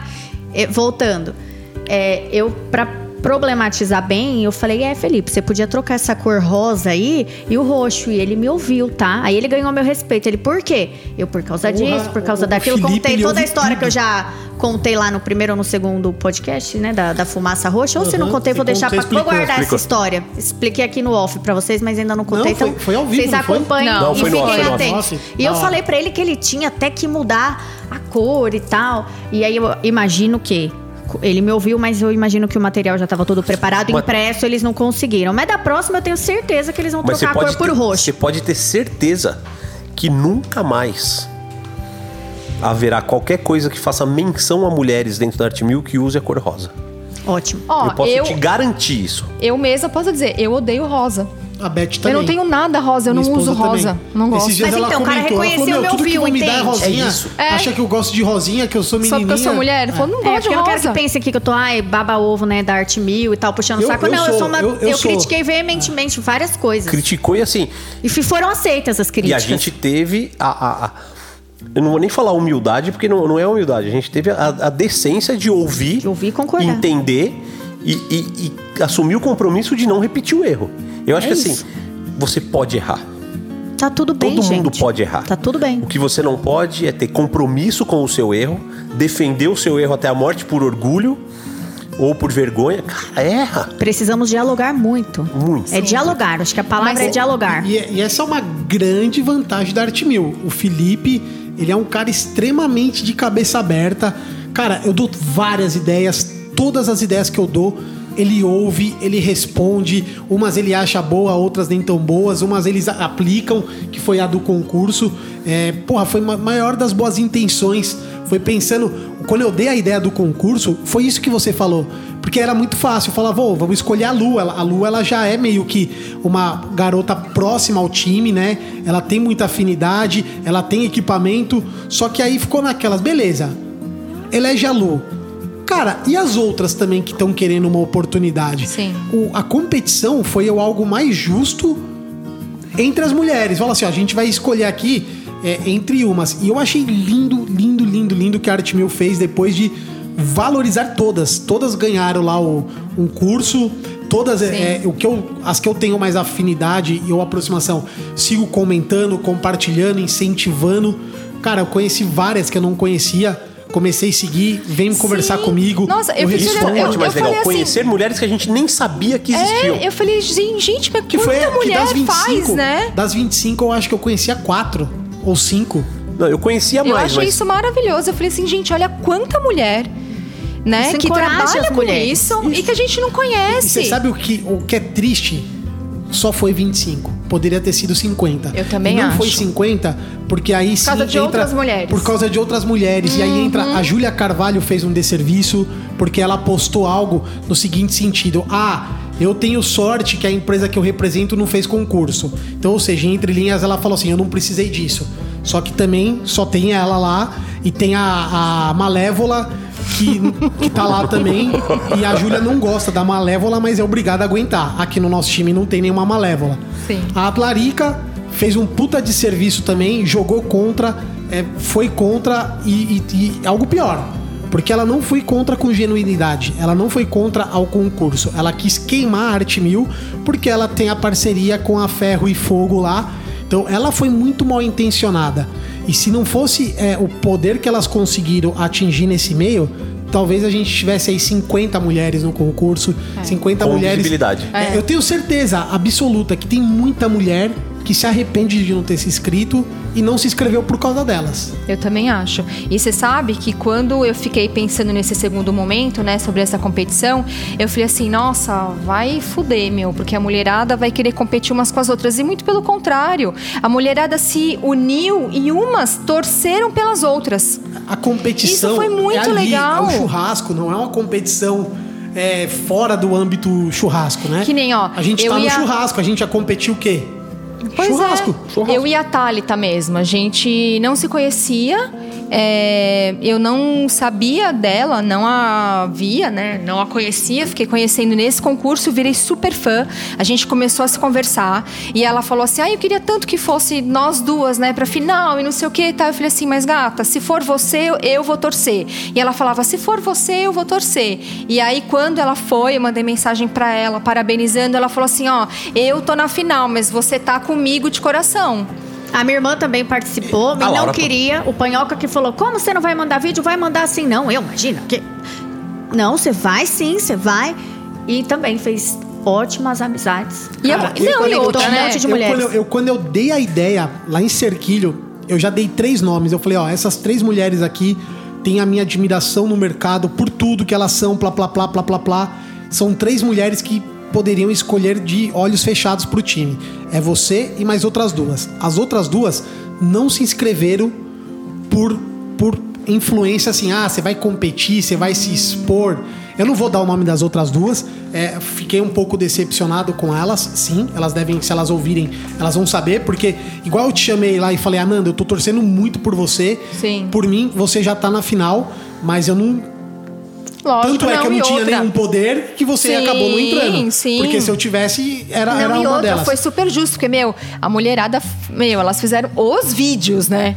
Não, teve umas que fizeram uns negócios fora do comum. Bonito. Porra, mano, coisa de super A produção. Nath, a Natália Vanderlei, gente, o vídeo dela me emocionou. O vídeo dela é incrível, é É incrível. incrível, Todas foram incrível. Muito legais, né? A Estefânia, mano, colocando as. Meu, demais. muito legal. Entendeu? Demais. Aí eu falei, pô, eu não sei fazer nada disso, gente. Eu vou falar aqui, que vou, né, o porquê Não, que eu tá gosto, certa. não sei o que e tal, e pronto, né? Mas é Foi isso aí. bom, foi e a Jaque diverso. que puxou a fila, né? Porque eu acho a que a Jaque puxou. Acho que depois Foi. que a Jaque postou, Ela- a mulherada começou a postar. Acho que estavam esperando a primeira Vamos pra postar. mandar um beijo para Jaqueline Medina. beijo. Temos, temos Jaque. que falar dela também, né? Vamos, vamos fazer um jabá pra ela também na hora que a gente. No- em algum dos quadros aí. A Jaque é ela uma que puxou. fofa. Eu já trabalhei incentivei com muito ela. ela. puxar. Eu conversei muito, ela veio me perguntar o que, que eu achava. Eu falei, meu, se você tem interesse, vai, se joga. O concurso é assim, é totalmente sério. A gente tá buscando, papapá, papapá. E ela foi e puxou a filha e depois dela Sim. veio, veio todas as outras aí. Então, dona Jaqueline Medina,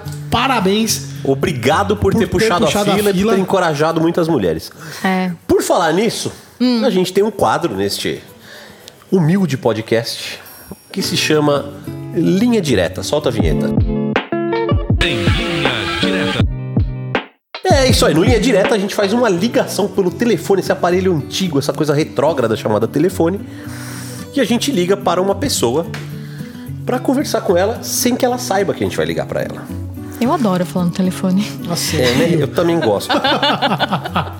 Eu gosto, eu sou, sou Uma um coisa que eu odeio é fazer dieta e falar no telefone. Então vamos ligar para uma pessoa, tomara que ela atenda. É mulher? Lógico. Ah, então tá. Óbvio. Não foi possível completar a sua ligação. Por favor, verifique o número e ligue novamente. Pô, mas aí também me sacaneou, né? Você sabe quem é, Nath? Não. Ah, não, era que, não é quem eu tô pensando, não? Não. Ah, tá, mudou. Pode ser quem você tá pensando, mas pensando eu tô numa 5 aqui. Puxa vida, será que não vai dar? Vamos, vou tentar pelo, pelo WhatsApp aqui, vamos ver. Ó.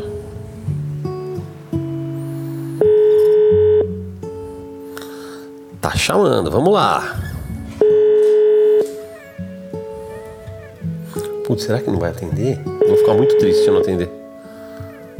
As outras pessoas trabalham, né? É, né?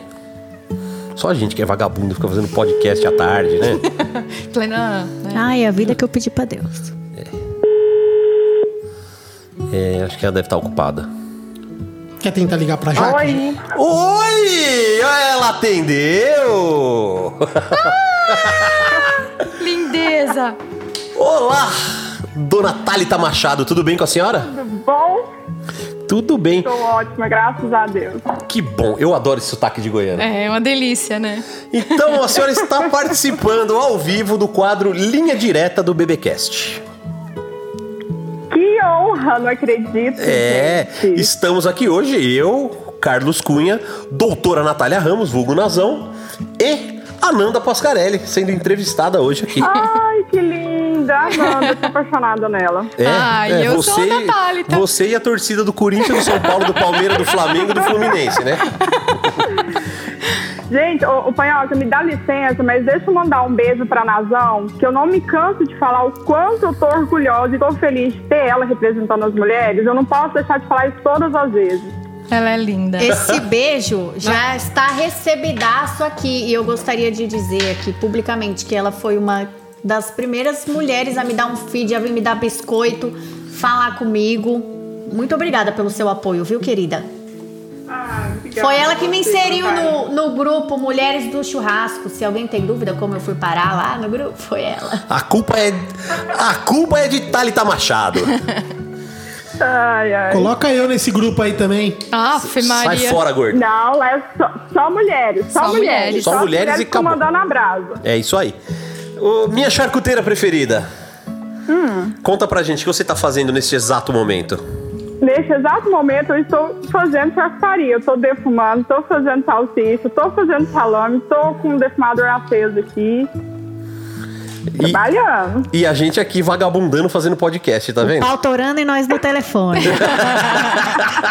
A gente tá te atrapalhando? Não, tá não, tô tranquilo. Eu tô sentado olhando pro defumador agora, tá tranquilo. A vida do pitmaster é pro esperar. defumador.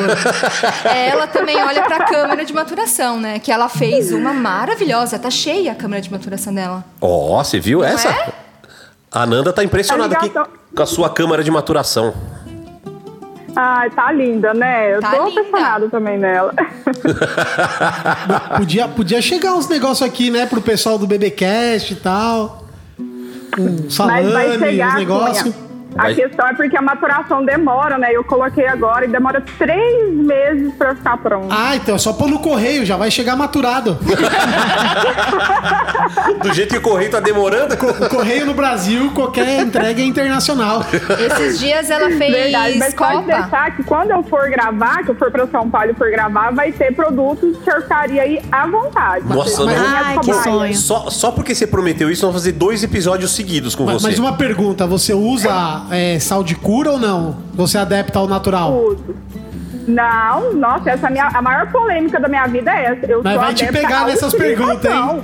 Foi só, foi só um aquecimento. Você sabe que você, escapou, né? Ah. Porque eu, Por eu liguei primeiro via telefone direto pra você e não atendeu. Ah. E a gente tava armado aqui de, de passar um trote em você falando de charcutaria sem químico, sem nada. É que como não atendeu na primeira, a gente se perdeu aqui, mas você escapou de um trote violento agora. Foi ideia minha, viu? A ideia foi da nação. Porra, até que enfim teve uma Ia, ideia ia dar, de sacanear alguém que não foi treta, minha. viu? Porque nessa parte eu sou treteira. A gente gosta de pessoas treteiras. Ai, gente. A gente gosta Mas muito. deu certo. Muito bem.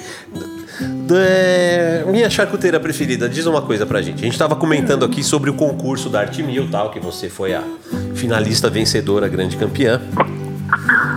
Ah, que- que- qual- como é que foi a tua experiência com isso? Eu sei, óbvio que eu sei, porque eu tava lá, eu vi tudo. Mas conta pra galera que tá ouvindo a gente, né? Como é que foi essa experiência? O que, que você sentiu? O que, que te levou a participar? E principalmente, o que, que isso tá te trazendo de benefício ou não, tá? Fica à vontade pra falar. Caramba, vocês estão com tempo ou não? Ah, aqui o tempo é seu. demais. É, então, foi uma experiência incrível. Eu falo pra todo mundo, eu sempre repito, foi um dos dias mais emocionantes da minha vida. E assim, a emoção, é igual você. Eu lembro de uma fala que você falou no início da, do- da, da competição.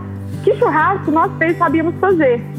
Mas lidar com a emoção lá era que ia, que ia ser o diferencial, né? Tanto é que foi assim, teve momentos. Eu, eu, eu, não sei se eu cheguei a admitir pra você que, assim, do meio, da, do meio da prova pra frente, eu falei assim: ah, não é pra mim, eu, eu, eu já caguei nesse negócio, eu não vou dar conta. Eu meio que entreguei, sabe? Eu vejo que, que foi uma falha minha, mas o emocional já tava muito. É, é muita emoção, a gente é, você controlar isso é muito difícil. Mas aí depois eu lembro que a Débora, eu sempre falo isso, a Débora tava, ela, ela olhava pra mim com uma calma, com uma tranquilidade, que aí eu voltei assim o meu meu momento, né? De- sem, de- sem ela te falar nada, né? Essa é a não, Débora, que ela né? não fala nada. É a paz que ela transmite, assim. Ela não, fala, ela não olhava, segunda, ela né? não falou nada. Ela de Primeira longe. Esposa do seu Wilson. Teve momentos que ela olhou pra mim que eu falei assim, e ela com aquela tranquilidade dela, né? Eu falei assim, não, você pera, deixa eu, deixa eu voltar pro meu centro, né? E, e tá me abrindo muitas portas, assim. Eu já trabalho na área de charcutaria já tem cinco anos, já, já assim, meu nome já estava começando a engatinhar, né, né, nessa área. Aqui em Goiás eu já sou bem conhecida. Já fui fazer cursos fora, em Minas, São Paulo e Teresina, no, em, em Piauí. Mas agora, depois do concurso, abriu as portas completamente, completamente. E eu vejo que desde quando, assim, nas, nas primeiras conversas que eu falei, que era o intuito, e é o meu trabalho sempre foi esse, é de mostrar que as mulheres têm, têm seu espaço, que elas conseguem, que, que é um espaço nosso, né? Era justamente divulgar esse, esse espaço que, que as mulheres têm. Então tá sendo incrível. Muito legal, muito legal. Bom, ah, eu tenho uma pergunta pra você muito importante. Quando é que nós vamos dar curso junto? Eu posso dar spoiler aqui? Eu não sei. Pode, lógico que pode, lógico que pode.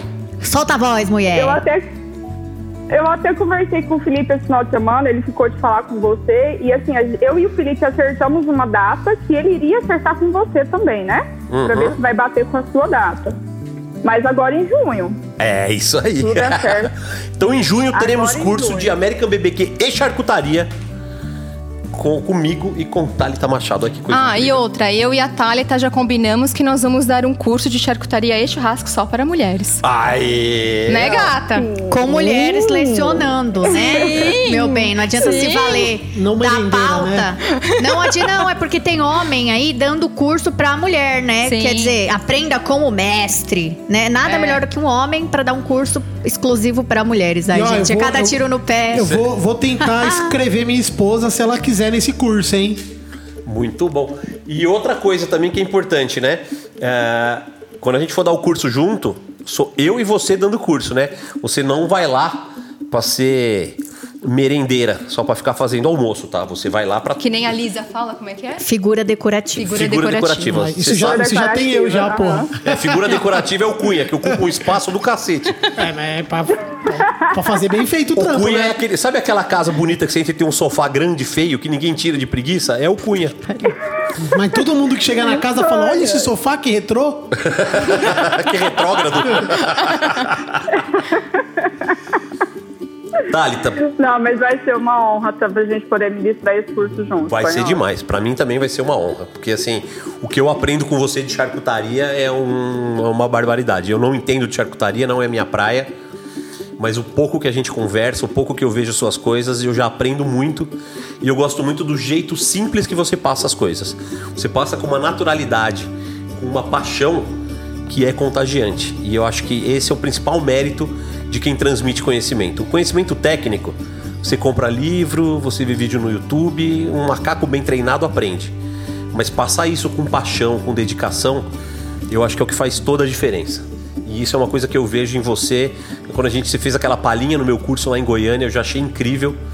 E tudo que eu vejo que, que você faz tem essa paixão, tem essa. Você contagia as pessoas para a charcutaria. Então, parabéns pelo seu trabalho. A gente está muito feliz de estar conversando com você. E eu quero saber outra coisa também. Quando você vier fazer o curso comigo, você vai vir gravar um episódio aqui com a gente, certo? Com certeza. E Já vai tra- Eu tô devendo episódio com você e com, E com o Jota. com o Jota. É, então tá bom. Então, ó, brigadão pela sua participação. A gente tá muito feliz de ter que você atendeu a gente, mesmo sem a gente combinar, porque a gente não combina nada com ninguém aqui. E, sei lá, manda um beijo pro pessoal aí, faz seu jabá, fala suas redes sociais aí pra galera te seguir.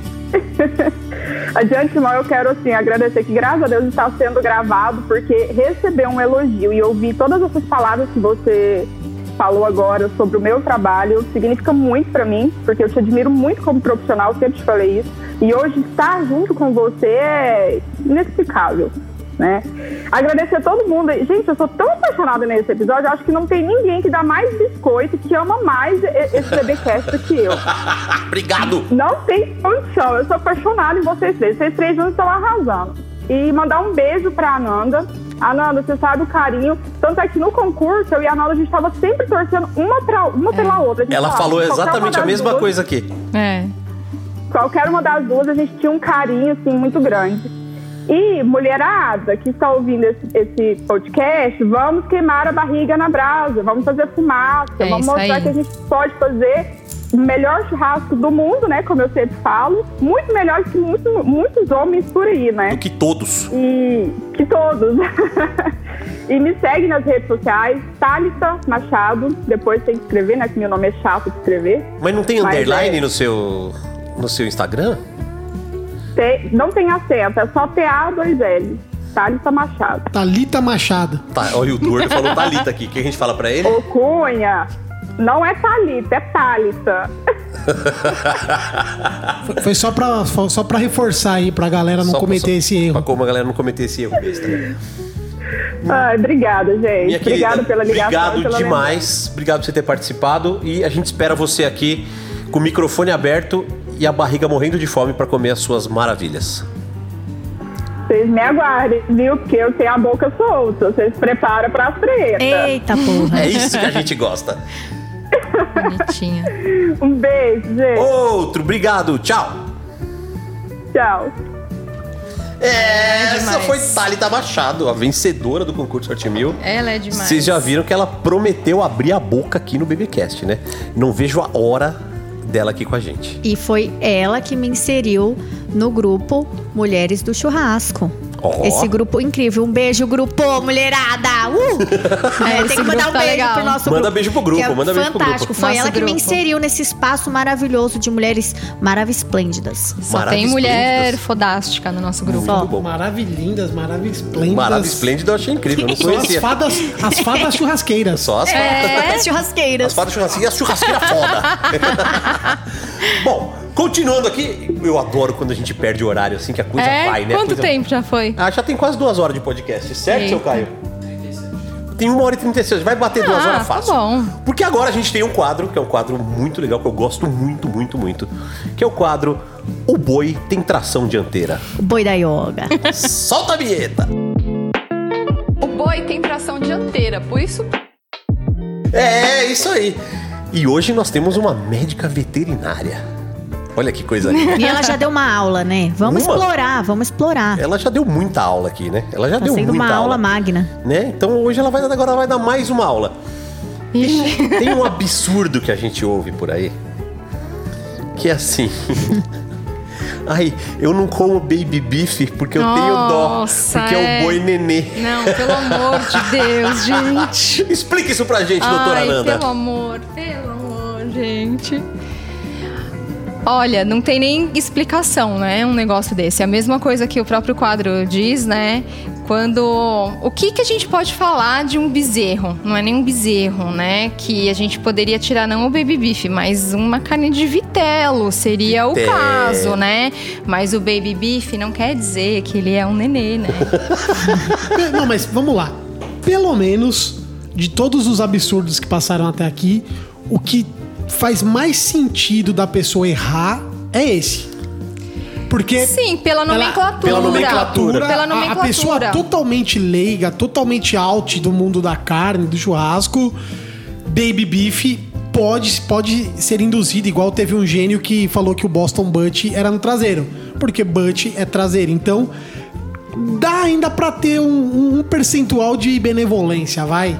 Sim. Sim. Mas não que seja um corte, né? É um corte, Agora, gente, churrasqueiro, pelo amor de Deus. churrasqueiro, açougueiro, profissional ou amador, mas com um pouco mais de afinco, já, já não dá. Já sabe que é o nome de um não, corte. lógico, é o nome de um corte, não tem nem o, não tem nem o porquê, não tem nem como. Então, pra você que fala essa besteira, baby beef nada mais é do que um corte do alcatra. Sim, do Certo? alcatra. Um corte do alcatra, Ai, que é chamado de baby beef, não sei por que Isso cargas d'água. Eu também não sei porquê. Alguém sabe por Se quê? você souber, manda aí no arroba BBcast, Não vai lá nos ideia. comentários. Vai ter lá, ó, tem o nosso direct, tem as fotos, pode comentar. Se você souber por que o Baby Beef se chama Baby Beef. E outra coisa também, será que é só Baby Beef no Brasil ou será que fora também?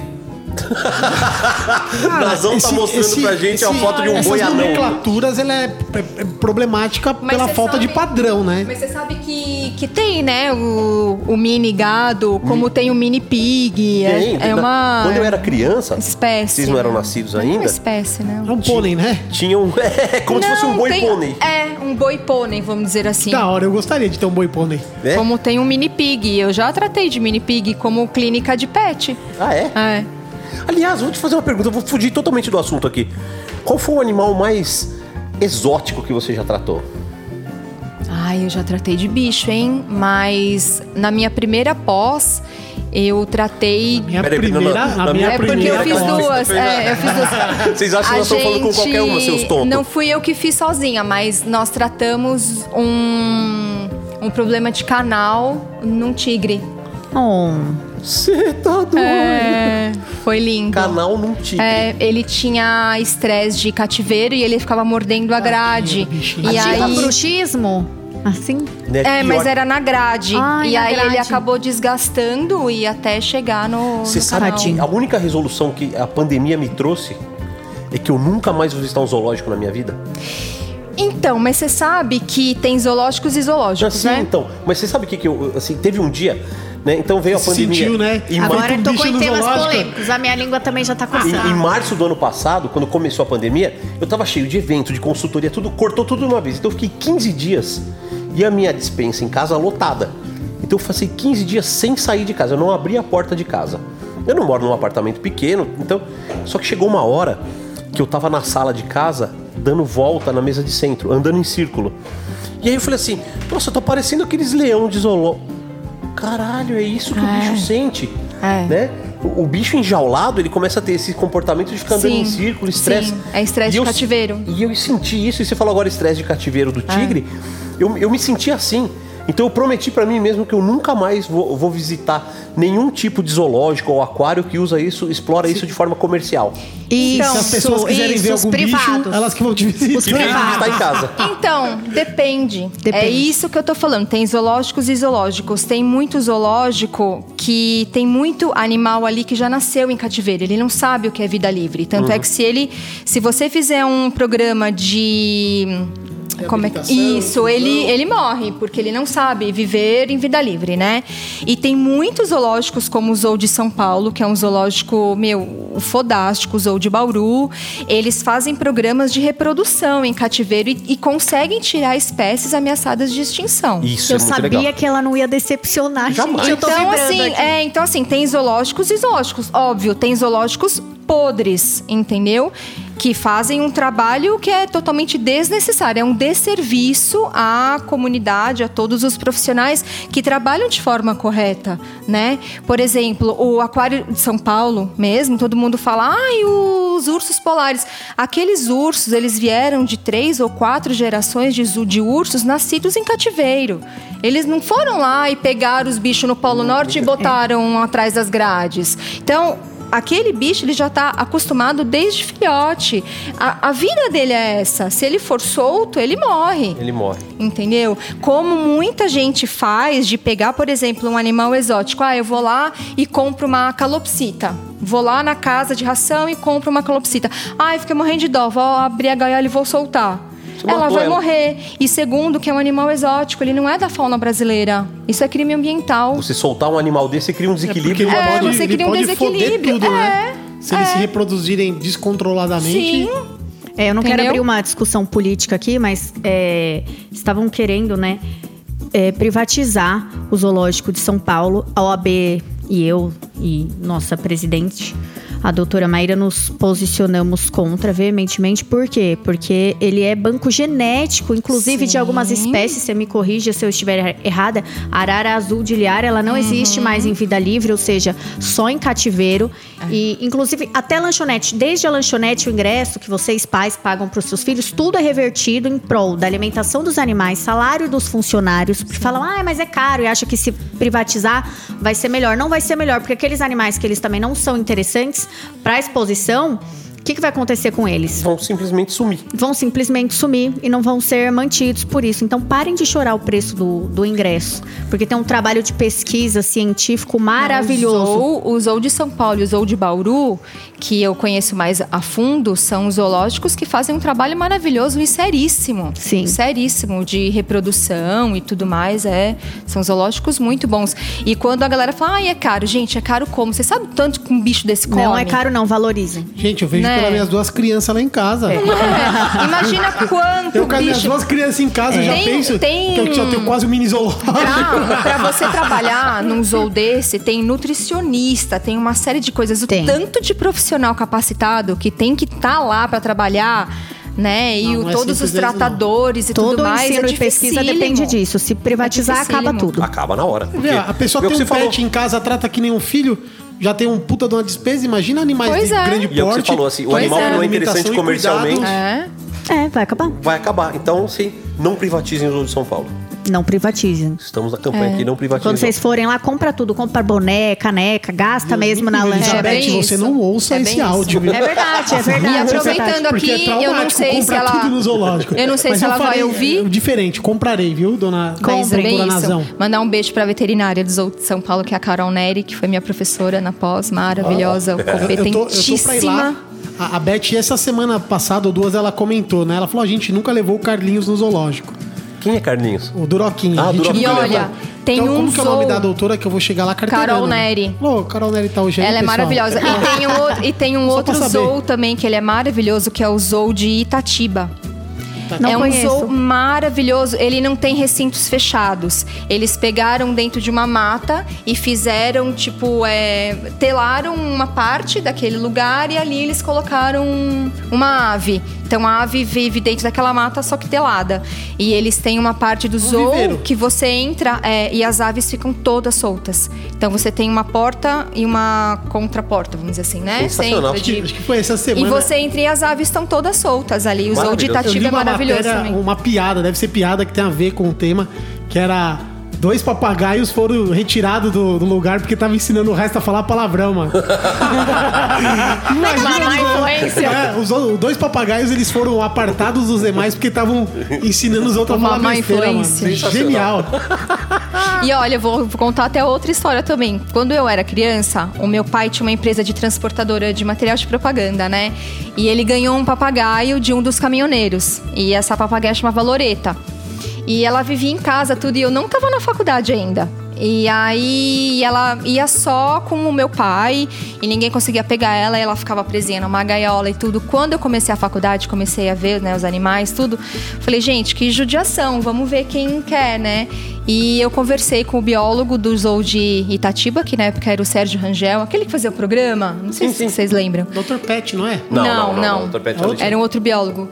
E aí ele aceitou receber a Loreta lá. E aí, quando eu fui na minha pós, ele me levou e para me, pra me mostrar que a Loreta era realmente uma fêmea, porque você consegue saber só por exame, né, de sangue, e que ela estava fazendo parte do programa de reprodução Que legal. do papagaio verdadeiro lá dentro do zoo. Eu quis ter um Muito papagaio, legal. Mas morro de medo, Eu, sabia? então, eu tive. Eu morro de medo. Com meu irmão, quando fez 10 anos de idade, ele pediu um papagaio. E aí, meu pai e minha mãe compraram o papagaio, clandestino, total, né? Imagina, isso era década de 80. Nem, nem existia lei ainda, Né? né? Nem, nem, nem o Ibama existia direito, né?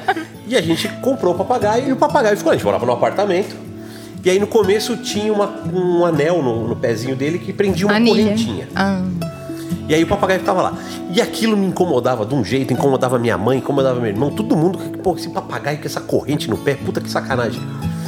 E aí a gente foi se afeiçoando ao papagaio, o papagaio foi se afeiçoando a gente. Falei, quer saber? Vamos tirar essa porra. Se ele voar, voou, foda-se. E ficou lá, o papagaio. Aí veio um, um veterinário e falou assim: faz o seguinte, dá uma paradinha na ponta das asas. Eu não sei se isso dói, se não dói, não sei se isso é certo ou errado, mas era o que ensinaram pra gente na época a gente fez. Cortar as asas, né? E Quando gente- você ouve. É, você cortar acha as asinhas, né? Você acha que você vai amputar o animal. É, só, E aí a gente aparava a ponta das asas e, cara, e o papagaio começou a ficar solto em casa. Cara, foi impressionante, assim. Ele começou a, a interagir, a falar. Às vezes a gente tava assistindo televisão na sala, o papagaio vinha lá, né? Andando assim, e ele falava, oi? Era engraçado.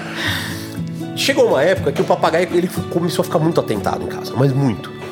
E ele morava na área de serviço. E minha mãe tinha uma fruteira onde ela guardava é, fruta, legumes, tal, não sei o que. O papagaio descia e ele não comia. Ele dava uma bicada em cada fruta, em cada legume. Cusão, uma só. cuzão, cuzão. Uma só. É pra irritar mesmo. Aí ele descobriu como é que subia no varal. Aqueles varal de cordinha, ele subia no varal.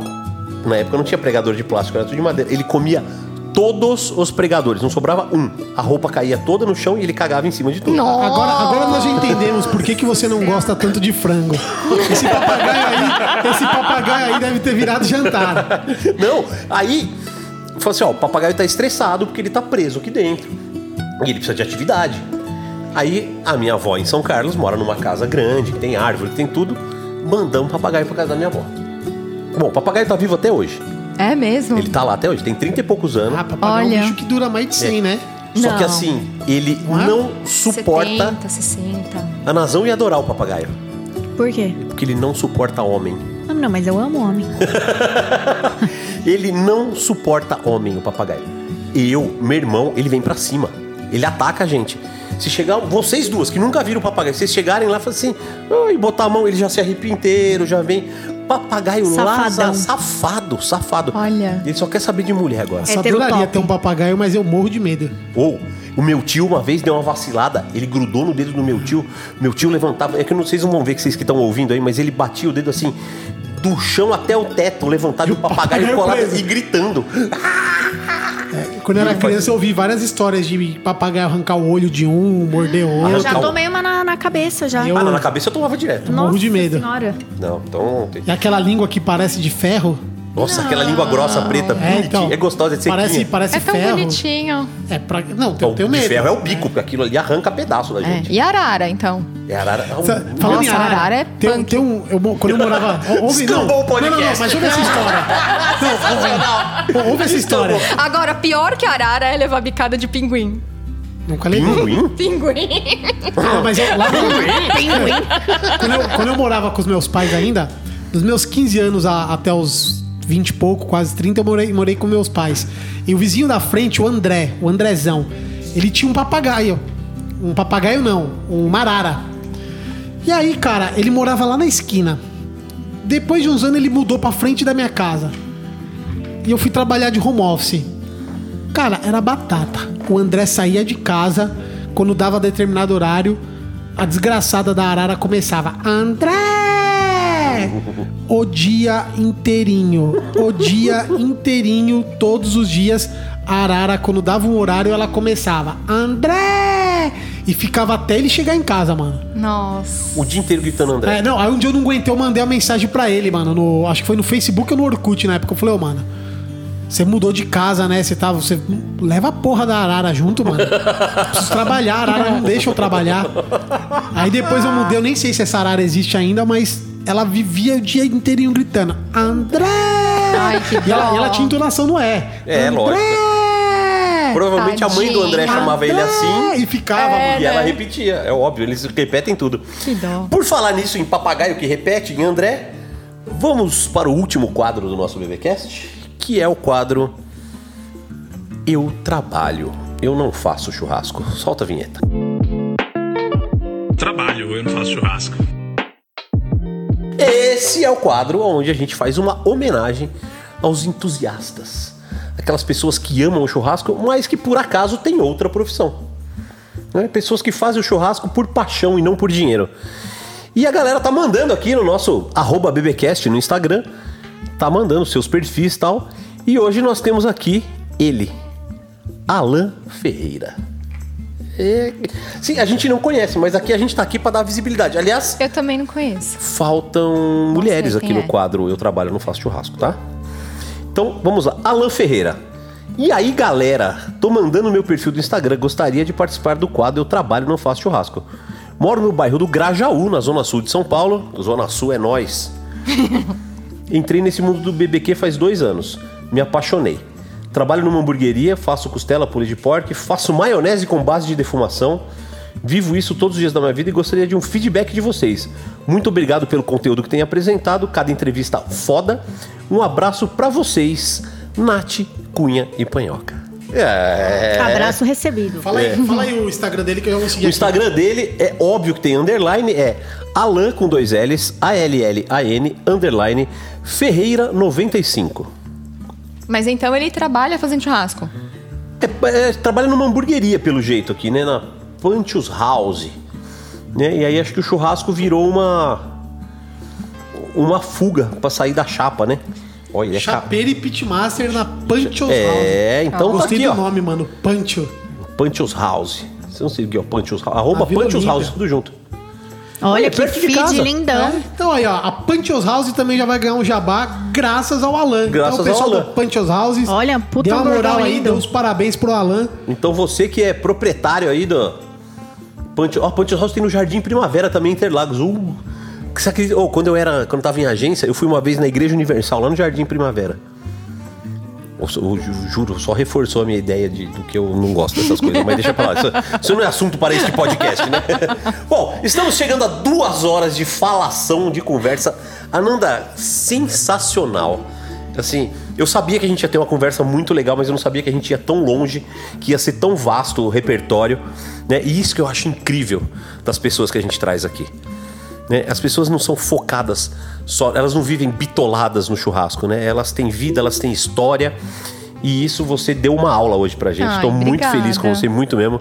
Gordinho Feroz, faça suas considerações finais, por favor. Isso aí, galera. Muito obrigado aí mais uma vez a quem tá acompanhando, né? Chegou até aqui, são duas horas de podcast. É, ouçam aí que vale muito a pena. Fico muito feliz com, com a convidada. Já era fã de carteirinha dela, do marido, da família. Né? Até dos pais eu conheci. Né? A gente não falou do Litoral BBQ. Aliás, não falamos, que é um evento que ela coordenou junto com o Rogerinho. Foi um puta evento bonito, pequeno pra poucas pessoas. Eu, foi legal, tive a honra de, de ser convidado pra ser chefe de uma estação lá com a costelinha com coleslaw. Ó, chique. Foi, foi bem legal o evento, foi, bacana, foi foi, massa, pequeno, né?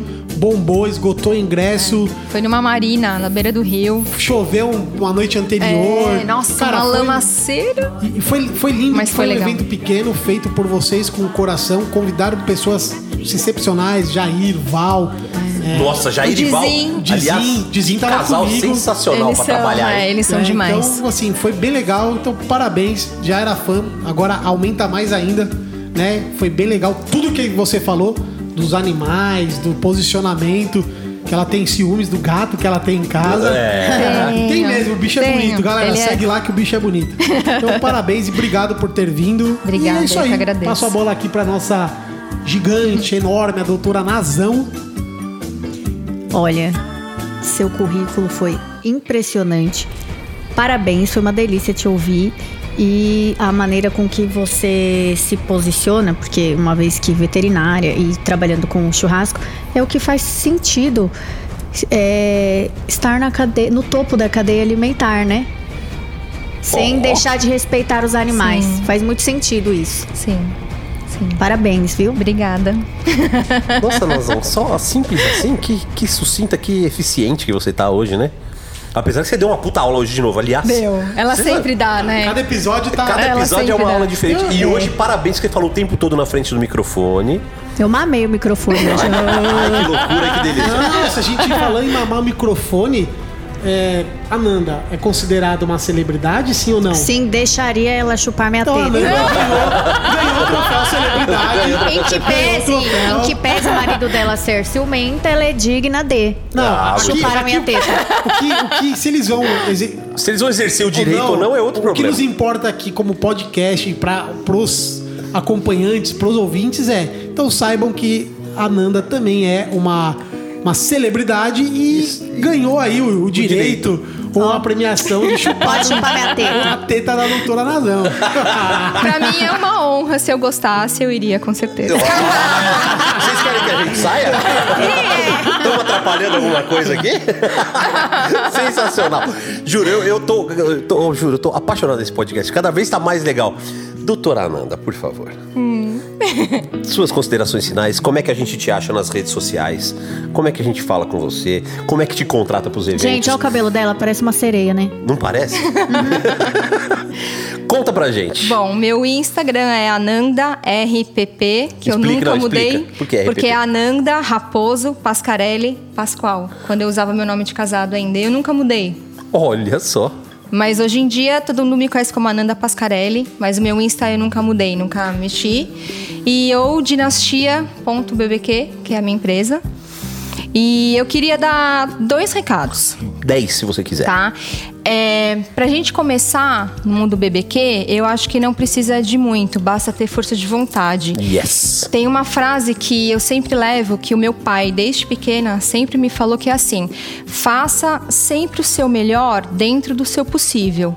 Enquanto você ainda não tem meios para você ficar melhor e ter condições melhores para se trabalhar. Então, assim, se você quer um. Tá, querendo fazer alguma coisa, tem uma churrasqueirinha pequena, tem um pit de tambor, meu, começa, mete a mão na massa e Isso, começa. que delícia Né? isso. Você não precisa ter um, ter um equipamento gigante, você não precisa ter 10 mil seguidores no Insta, você não precisa ter nada disso. Basta ter força de vontade, amor e dedicação e fazer bem feito. Isso. E outra coisa que ele sempre falava pra mim é: faça sempre bem feito, porque sempre vai ter alguém te observando. Independente se você estiver fazendo bem ou mal, sempre vai ter alguém te observando. E isso foi batata, porque eu fui chamada para muitos lugares, porque muitas pessoas vieram para mim e falaram: Ananda, eu quero que você trabalhe comigo, eu quero que você trabalhe nesse evento, porque eu já te vi trabalhando em tal evento e eu sei que você entrega e manda bem. Então, assim, faça sempre o seu melhor, independente de onde você esteja, com quem e, do- e- e- e das possibilidades que você tenha. É isso, faça. Então, assim, o que, que eu posso falar agora? Né? Eu só posso me despedir aqui. Agradecer mais uma vez vocês que chegaram aqui até o fim. Aliás, eu tava vendo as estatísticas do, do BBcast. A gente tem uma retenção total de mais de 50%. Mais de 50% dos nossos ouvintes começam e vão até o final. E é o que a gente fala, hein? Que bom. É, não, é um número expressivo, muito legal, muito legal mesmo. A cada episódio a gente vem subindo de visualização, sub- né, a galera tem ouvido, interagido bastante. Eu tô sentindo falta de participação no nosso Instagram. A galera tá meio. A gente também não posta muita coisa, a gente tá meio relapso com o Instagram. Mas assim, a galera precisa, acho que interagir mais, mandar mais assunto e tal. Né? Não que falte assunto pra gente, mas a gente quer, quer ouvir também, quer interagir, quer a participação da galera. Então entra aí no arroba BBcast, manda seus palpites, manda comentário, manda Comenta, direct. me marca, manda direct, eu respondo É, todo manda mundo, me dá nudes. biscoito. É, nude não. A Ananda né? começou falando que achava pelo Ananda RPP, Raposo, tal, tal, tal. Falou do pai e não falou o resto, do Dinastia. Falou, Olha lógico falou. dinastia.bbq. Você tava, ó, você, tá- você não tava prestando atenção, tava Não fazendo outra Tá coisa. dormindo? Tá dormindo, Traz a insulina que é o gordo tá delirando. tal? Falou essas Falou coisas? tudo isso, Dinastia Nossa, deu, BBQ. deu, deu um lapso aqui então. É, não, você, tava, você não tava prestando atenção. Pesquei, Vai tomar pesquei. bronca, vai tomar bronca ao vivo aqui. Pesquei. né? E se for pra evento particular, corporativo, essas coisas, é sempre pelo Dinastia, porque eu e o Rogério a gente trabalha junto. Ah, que beleza. Então, assim, vamos aproveitar mandar um grande beijo e abraço para Rogério. O Rogério foi mais falado aqui do que a Dana. O Rogério, você sabe o quanto a gente te ama. Obrigado por ter cumprido o seu papel de homem decente e ter ficado aí cuidando das coisas enquanto a Ananda vinha aqui conversar com a gente. E é isso, né? Vou só me despedir. Muito obrigado. Agradecer a galera que tá sempre com a gente, né? Então, Brasa Fácil. Ananda, você ganhou um Brasa Fácil, Ah, mulher do Brasa obrigada. Fácil. A Obrigada. Decabron, que mandou um kit também. Eba! dry sim. hubs e molhos para, Oh. É, para os nossos participantes. E a Tapstation, que forneceu pra gente essa deliciosa rodada de cerveja com essa sauer incrível de frutas vermelhas, certo, gordinho? Tá boa mesmo. É, a gente ama os recebidão. Ah, entendi por que, que me deu um lapso. Foi culpa da Tapstation. A culpa da Que eu- tava colocando no copo, dando a bicada aqui, outra ali, enquanto ela falava. Ah, e agradecer também a galera do Bolão Big Burger, que esteve presente O nesses dois almoço episódios, né? Fez o almoço, o Yao Burger, um hambúrguer defumado com cheddar, tomatinhos confitados, Foi um hambúrguer especial E maionese. pro nosso programa. E maionese especial dos maionese caras. lá do Bolão. Então é isso. Galera, obrigado pela audiência de vocês. E esperamos vocês no próximo BBcast, na próxima sexta-feira, com convidados incríveis.